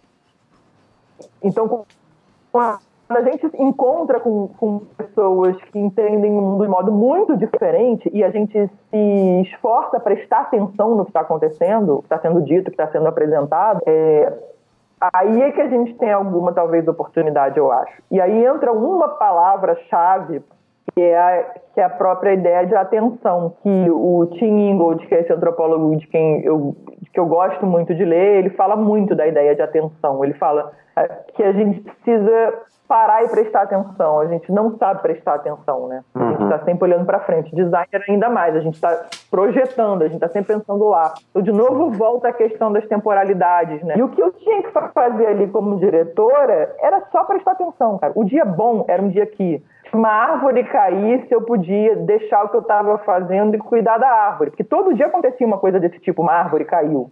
E era muito ruim quando eu tinha uma planilha para entregar, que eu não podia prestar atenção no que estava acontecendo, porque virava um caos. Não, eu tenho que entregar essa planilha aqui com não sei o que, dando 400 itens. E aí acontecia isso, uma árvore caía, eu não podia ter atenção para a árvore. Aí chovia, se eu não ia atenção para a árvore. Então, o, dia bom era aquele dia em que eu podia parar e prestar atenção no que estava acontecendo. Porque quando não conseguia, virava um caos. Então, eu, o tema da, do prestar atenção, do ver alguém chorando, que aconteceu muito, né? Ver alguém chorando e poder, pô, deixa eu ver aqui o que está acontecendo é, esse tema também virou um tema muito importante, assim, pra gente, né? Como é que a gente presta atenção nos outros, assim. Sim, até para poder servir melhor. Né? É, agora... É, até porque... Diz, diz. Fala. Não, fala tu. Termina tu. Não, porque o Pedrão, que é o Pedrão, que é esse ex-diretor da EG, professor, que escreveu um livro muito importante que é o EG, a biografia de uma ideia, ele é designer de produto, né? Ele sempre falava para mim, cara, eu fiz uma pesquisa, e ele assim, na casa dele, ele não, ele não gosta de ter muita coisa, mas ele gosta de ter as coisas precisas, que funcionam, que, né? Ele é um cara incrível. Aí ele falava, pô, eu fiz pesquisa no mercado para comprar uma cafeteira elétrica. Ah, ele me contou essa história. Essa história é ótima. não sei se eu vou contar igual, mas ele fala que ele comprou, pesquisou, pesquisou, pô, o cara pesquisa sério, não sei o que, comprou. Quando, quando ele comprou, ele ah, tem um problema que sempre que ele bota o café na xícara, uma gota Escorre. cai na toalha. É, escorre, tudo. E ele falou, cara, o designer fica achando que tá lá no escritório, manda o negócio, vai pra fábrica, depois de não sei o que, nanana. Pô, o cara tem que estar tá aqui na minha mesa, olhar minha toalha, olhar se o negócio tá sujando, né? É. Quem é que está prestando atenção para o que está acontecendo é, na minha casa? É. Verdade. Muito bom. O Pedrão também é gênio. Outro. É, é, há, há pouco entrevista, só para terminar, sobre esta ideia do, que a Zoe introduziu de, um, do cuidado do Timo Ingold, de, de a gente prestar atenção. Há uma filósofa e ativista catalã, espanhola, catalã, chamada Marina Garcês, uhum. que eu descobri há pouco tempo e que sou super fã. Ela tem um livro de ensaios que ela publicou em 2018, se não me engano, sim, um, chamada Cidade Princesa. E é um ensaio que se chama Entrar e Sair, em português. Uh, uhum. E fala muito sobre esta ideia. Ela fala em específico sobre a, a ideia de como é que nós podemos uh, ser profissional. No caso dela, ela é professora universitária é ser profissional e ser ao mesmo tempo ativista. E esta coisa do entrar e sair. Uhum. E como é que nós, ao entrar e ao sair nas nossas profissões, naquilo que nós fazemos, nós, nós nos permanecemos, ou, ou como é que nós salvaguardamos a nossa saúde, em primeiro lugar, o nosso bem-estar, a nossa sanidade mental, mas também a nossa integridade ética enquanto seres humanos. E o ensaio uhum. eu posso, é, é, infelizmente, o livro que eu saiba ainda não está traduzido em português, um, mas é um ensaio que tem muito a ver até com este livro. Acho que seria um, um bom complemento de leitura ao livro da Zoe, porque tem muito a ver como é que. Um, como é que estão, e ela fala outra coisa, se calhar para terminar, uh, não sei se é isso que ias dizer, Almir, para a gente ir terminando a conversa, uh, mas para, para pensar um pouco no entrar e sair, mas também a gente, como é que a gente faz para que este este intenso presente que a Zoe fala deste livro e como o intenso presente que nós estamos a viver agora também a nível global, como é que a gente faz para, para que isto não volte ao que era de antes? Não é? Para que não volte ao, ao status quo, para que não volte a esta outra maneira de, de ensinar. Há processos que a gente, feliz ou infelizmente, já não vai poder voltar atrás. Mas como é que a gente, isso é a pergunta para a Zoe, que é como é que se e mesmo tendo em conta que a Zoe não, não é mais diretora e não está sequer mais neste momento no Rio de Janeiro, nós temos a enorme sorte de ter a Zoe em Lisboa neste momento. uh, como é que a gente, como é que uh, ela acha que esta energia pode ser não necessariamente mantida, mas pode, como é que como é que esta memória e esta experiência pode ser replicada no futuro? Não há resposta. é, cara, o futuro ah, nem a Deus pertence, né? Não, assim, eu, eu, eu, eu, eu, a gente conversou um pouco isso também antes, né? Eu, eu não estou muito preocupada, e isso pode ser desatenção, mas não sei, acho que não, Eu não estou muito preocupada agora com o futuro, é, para responder essa pergunta, não com o futuro em geral, né? O que, o que eu e Marcos ainda estamos fazendo, ainda tem um longo caminho pela frente, é, é contar essa história. Né? Tem um filósofo, um pensador indígena que eu acho que é o maior pensador no Brasil hoje, assim, que é o Ailton Krenak. Ele lançou ano passado um livrinho que chama Ideias para Adiar o Fim do Mundo. E é um livro que são, reúne três falas dele em Lisboa. E, e, ele, e ele, o resumo é assim, não, é, não, não tem problema, não vou dar spoiler, não é uma grande. É assim, é, cada vez que a gente conta uma história e o, parece que o mundo está chegando ao fim, que o fim do mundo está se aproximando da gente, cada vez que a gente conta uma história, a gente empurra o fim do mundo para longe da gente. E hum. é, contando cada vez mais uma história, você pode lembrar até da Sherazade, As Mil e Uma Noites, né? Conta mais uma história, uhum. conta mais uma história. E ele fala também é, dos paraquedas coloridos, né? Ele fala se parece que o mundo vai acabar e o céu vai cair sobre a nossa cabeça, a gente sempre pode lançar uns paraquedas coloridos e, e, e cair junto, mas cair, cair com essa graça que é cair com os paraquedas coloridos. É, tô falando isso porque, assim, é, a gente está muito preocupado em contar a história, né? A gente tá para escrever um livro que eu acho que vai ser muito importante para minha carreira, para a carreira do Marcos, que é um livro lançado numa editora muito importante, norte-americana, Bloomsbury, é, em inglês, para um mercado que é global, é, e contar essa história é, para quem está longe, faz a, faz a gente ter um esforço que os editores ajudam muito a gente nisso, que é assim, cara, como é que você conta essa história para alguém que não é brasileiro, para alguém que não sabe o que, que aconteceu, para alguém que nunca foi na ESG, né? Então é um exercício muito bom de contorcer minha cabeça milhões de vezes. Eu e o Marcos, a gente se contorce junto, aí a gente está no processo de escrever junto, um escreve uma parte, o outro lê. Eu estou muito preocupado em contar essa Assim como a gente teve uma, uma sorte de ter alguns alunos de mestrado que estavam muito envolvidos no movimento e que mudaram os temas das suas dissertações para pesquisar sobre a ESG aberta. Então, a gente tem uma, uma certa documentação através dessas pesquisas. A gente tem publicado artigos. Então, eu, eu acho que contar a história, do meu ponto de vista individual e, e meu como Marcos, é muito importante. É, assim, é, e é uma tarefa que vai me tomar os próximos dois anos, pelo menos, até eu fechar esse livro, que, que é o livro americano. Então, eu não consigo nem ainda pensar numa outra coisa, sabe? Eu só penso que eu tenho que contar essa história. Então, não consigo. E, e, e toda a discussão do livro é um pouco criticar a teoria do design que vai é, organizar o design a partir dessa ideia de, de, de previsão de futuro, né? Então, como é que a gente vai conseguir articular uma crítica e, e, pensar o design quando esse presente ele fica tão denso, né? Então, eu acho que tem uma contribuição para dar e eu estou muito dedicada a pensar o presente, criar uma rotina dentro do coronavírus para poder escrever para pensar o presente. Uhum. então, o presente está tão intenso que está botando em xeque o futuro e eu estou achando bom não, não pensar muito no futuro. É, acho que é uma boa ideia. Aqui a gente tem vinho barato e bom, né? Tem essa diferença de estar em Portugal e estar em Lisboa. É, que mundo é, que a gente vai sair, né? Quando a gente sair da. É... Sair das nossas cavernas. É...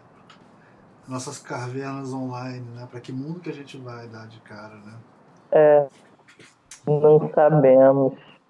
Não, eu acho que se calhar há outro pensamento também que eu, no outro dia perguntaram-me um, se eu pudesse contribuir, se pudéssemos reunir a, a comunidade de designers para contribuir uh, lá, para, este, para este intenso presente que a gente está a viver agora. Eu pensei um pouco também sobre. Não é aquela coisa específica, tipo, ah, não, vamos fazer mais ventiladores ou uh, vamos fazer cartazes para as pessoas não saírem de casa ou assim, mas tentei falar um pouco mais sobre hum, como é que aquilo que a Zui também estava a falar, que era não, não pensar tanto no, no, que é que pode ser o futuro, mas entender qual é o papel que os designers têm um, nesta ideia do serviço, eu, eu, escrevi mesmo que o serviço, nunca o termo serviço foi tão importante como agora, mas acho que há uma coisa também que é muito importante e que este livro fala, uh, que acho que é um bom legado, que é a ideia da imaginação. Eu acho que uma das maiores crises que nós temos hoje, em termos de sociedade, em termos de economia, em termos da política. É, há uma crise de imaginação, uma crise de, isso de imaginar outros mundos. E acho que, efetivamente, a, a lição do, do, intenso presente da Zoe na, na ESG, que está neste livro, serve também para isso, para a gente poder imaginar outra coisa. Uhum. Enquanto designers. Uhum. Todos em comum, mas enquanto designers em específico. Sim. Portanto, obrigado, Zoe. Ah, e essa parada que é legal, assim, que, que, as, que as coisas. É, é, tem uma coisa que, é, que é até. que eu não sei qual é o lugar da imaginação, mas que é. As coisas já, já, já são outras coisas, né? Já é. são outras coisas. E, então, como é que a gente se capacita? É um pouco isso. Como é que a gente ganha capacidade?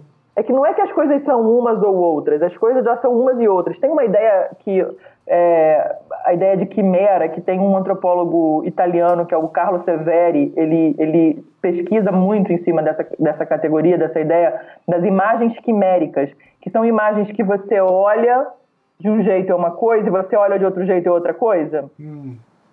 Hum, uhum. E, e, é, e, é bem isso, assim, não é que é uma coisa ou outra. É, é, tem, tem muitas faces, né? As coisas têm muitos, muitas camadas, muitas faces, muitos patamares. A gente é que está desabilitado.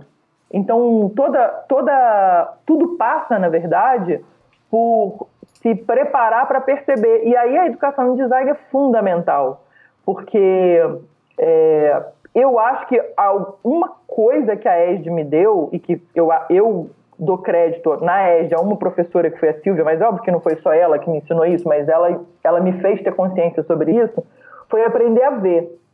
Hum. Hum. Né, aprender a, a, a, decodificar uma imagem, a ser uma pessoa que consegue olhar para uma cidade, para uma rua e, e, e, saber, saber perceber aquilo ali, né? usar muito da, da, da minha capacidade de leitura das, das imagens, do mundo que está à minha frente. Imagem não estou falando 2D, do que do que do que está na minha frente, do que eu posso perceber com os meus olhos. É, Cara, e aí isso, mas isso é uma. A gente vive num, num mundo em que dá proeminência à visão, mas como é que a gente ganha, então, como estudante de design, como é que a gente poderia estar sendo treinado e como professores, que nós três somos, como é que a gente poderia estar trabalhando para isso? Uma ressensibilização para que a gente possa perceber esses mundos que já estão aí. Essa que é a parada. Sim. Eu acho. Uhum. É. É, tá atento para enxergar, né? O... É. Gente, eu acho que a gente. Normalmente eu falo aqui que eu pergunto se já tem um programa. Hoje eu vou perguntar: já tem um lançamento de livro? O que, é que vocês acham? Podemos ir para as considerações finais? Alguém quer falar? Podemos. é, cara, eu antes de vocês falarem, eu queria só agradecer muito vocês terem vindo. Achei que ficou assim um programa excelente, assim. Acho que vai ser uma contribuição para os nossos alunos poderem ouvir, né? E até o pessoal lá matar, matar a saudade da Zoe, né, aqui no Brasil, poder ouvir ela falando. É... Vamos ver se a gente é... marca uns webinars aí, algumas coisas, né? Agora vamos ter que inventar essas coisas. Né? É. Então. E vamos lá. Vocês queriam. Quer dizer, o grande jabá é o livro, né? Mas vocês querem falar mais alguma coisa, fazer um agradecimento final, ou, ou fazer alguma consideração final? Pra gente ir pro tchauzinho. Pode falar. É... Vai, oi. Não, tem um negócio que eu estava olhando aqui as minhas anotações, porque enquanto a gente Sim. foi conversando, eu, eu anotei umas palavras-chave no papel para coisas que eu não queria esquecer. E tem uma coisa que o Frederico mencionou, não, não foi o Frederico, foi o Almir, que eu não comentei, que era a ideia do quitônico, né? Ah, sim. Hum. Aí, e é bom para fechar, porque assim, isso é uma das coisas da Haraway, né? Ela fala que a gente está vivendo esturruluceno é, para dizer que essa ideia do antropoceno, né, é, que, é, que o homem teria criado uma marca geológica, na verdade não, é, não, era, que não era um homem, a gente poderia até falar no capitaloceno, mas também não é o capitalismo. E aí ela vai falar, cara, eu estou interessada no que está tá acontecendo agora, e o que está acontecendo é, a gente, a gente deveria estar tá pensando no Sturruluceno, que seria a próxima. E o Sturrulo, eu não sei se eu estou falando direito, tá? o Sturruluceno é a era dos seres dos seres quitônicos. Não sei se também se fala assim, mas é C-T-O-N-I-C-O.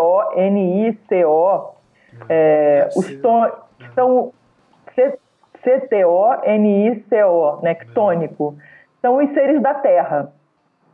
E, e, são esses que estão vinculados à terra, que estão ligados à terra, que têm noção do que pertencem à terra e que vivem a terra. E o que eu acho que, que a gente fez ali na EG, que agora a gente também está sendo chamado né, para pensar, o coronavírus, Almir comentou isso no início, está chamando a gente para lembrar que a gente faz parte do, né, de, do ecossistema. É, esses tônicos são esses que, que, que sabem que não estão fora, que não tem fora. Não tem, ah, o humano e o não humano, a natureza e sei lá, entendeu? essas grandes e a cultura, essas grandes separações assim, é, isso é que é o problema. Então, é, se a gente tem uma, um dever de casa para fazer agora e o coronavírus botou isso na nossa cara de modo muito visceral, né? É como é que é que a gente pertence? Como é que eu pertenço? Como é que eu vou descer aqui da escada e vou pensar no, nos outros, né? Como é que eu boto esse pensamento sobre tudo que é outro dentro da minha agenda de, de... E aí essa palavrinha assim eu vi que eu tinha anotado, a gente não tinha falado, eu falei, ah, vou falar dela porque ela é tão misteriosa, fica ela aí na conversa e depois não tem como recuperar. Eu fiquei doido para ler essa Dona Haraway. Eu até pedi para depois vocês me mandarem os links, a gente coloca os links. Anotei aqui algumas pessoas que a gente citou. Vocês mandarem os uhum. links, ou textos, ou indicações de leitura para o pessoal ver. Muito interessante, muito interessante. Quer dizer, quais são as nossas. Quer dizer, a gente criou um monte de caixinha para viver nesse mundo, né? E, e essas caixinhas não estão servindo mais, né? Caixinha da é. cultura, é. a caixinha do artificial, a caixinha do. E, essas caixinhas são, não sei. Né? A gente está vivendo, vendo que essas caixinhas são, são muito mais uma construção humana do que do que a é. nossa vivência, né? Essas caixinhas da antropologia, do design, do, do, Total. do cupim, né? da biologia. O que, é. que, que, são essas caixinhas, né? É. Sim. Sim. Sim que a gente criou no final da Idade Média e desenvolveu esse tempo todo para chegar agora no, no século XXI e sei lá, o que, que a gente vai fazer? Vamos, vamos fazer uma caixa só? Vamos fazer um armário? O que, que a gente vai fazer? é, e sobretudo, acho, já agora para acrescentar outra coisa, que é. Um, que é uma, um, uma questão que começa na escola, né? quando nós estamos ainda a estudar quando queremos ser designers, ou não sei como, a gente, toda a gente tem histórias diferentes de como chega a, a um curso de design. Uhum. Mas também tem a ver com de que forma, e há pouco eu estava a falar da imaginação, e de que forma é que aquilo que nós ouvimos falar, o que nós vemos sobre design, podemos chamar o, o discurso sobre design, é tão pobre. Sim. Quando tu falas uhum. a alguém, à tua mãe, ao teu pai, sei lá, aquela coisa de falar o design à tua mãe, né? O que é que, que, é que, uhum. nós pensamos, o que é que em geral as pessoas pensam que é design? E como é que nós uhum. pensamos e, e, de que forma é que nós podemos ir, não é mudar radicalmente? Eu, eu também já não tenho muita, muitas uh, ilusões que, vão, que o discurso de design vai mudar radicalmente, mas como é que uh, instituições como a academia, sim, os museus, a imprensa, os mídias, o que ainda so, pouco que sobra deles, não é? Mas também o contributo que o Amir dá com este podcast, não é? Como é que a gente pode falar sobre design que não é só coisa, o que eu gosto de chamar que é recheio de casa de rico.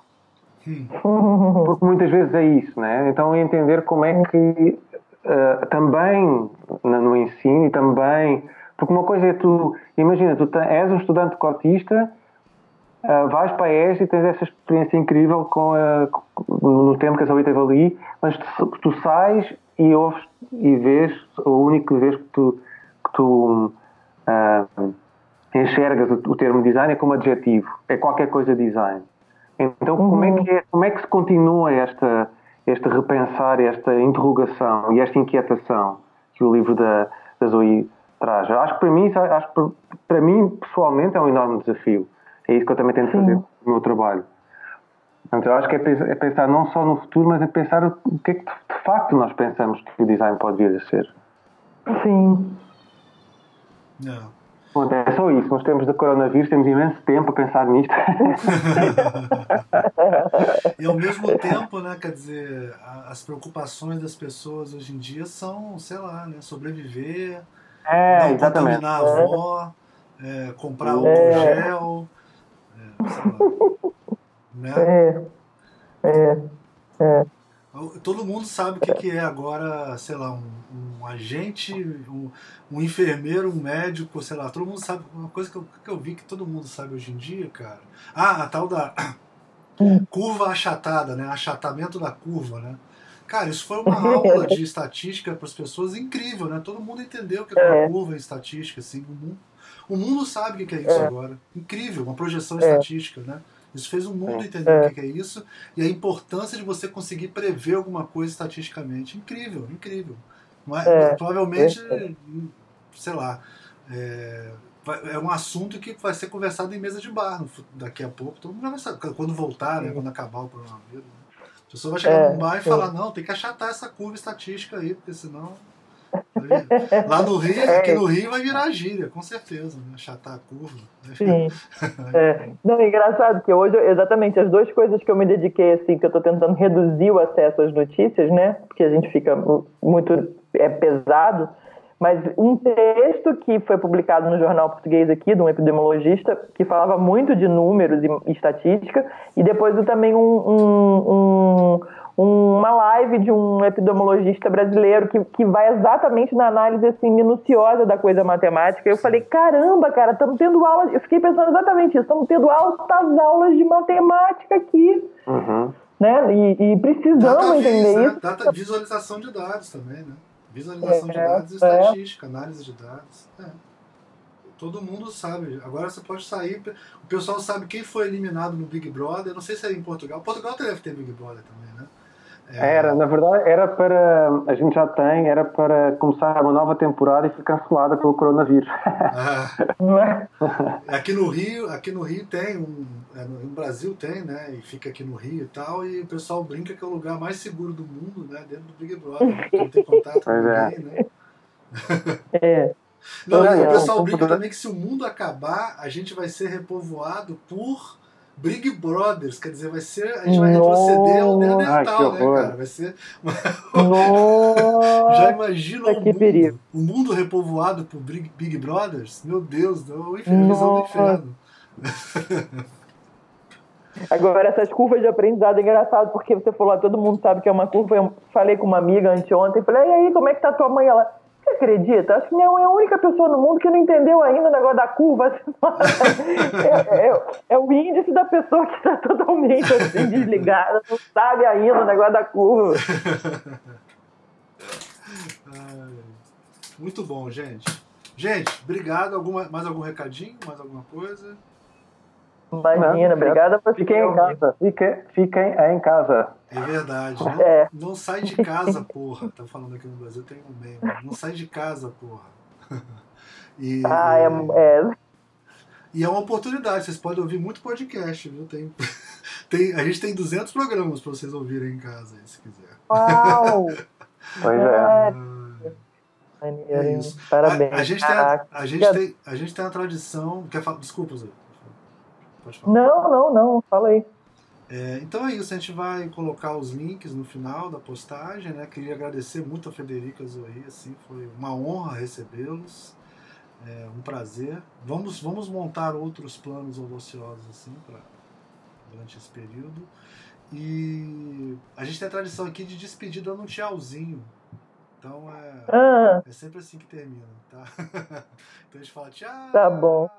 Tchau. Ah, tchau. tchau. tchau.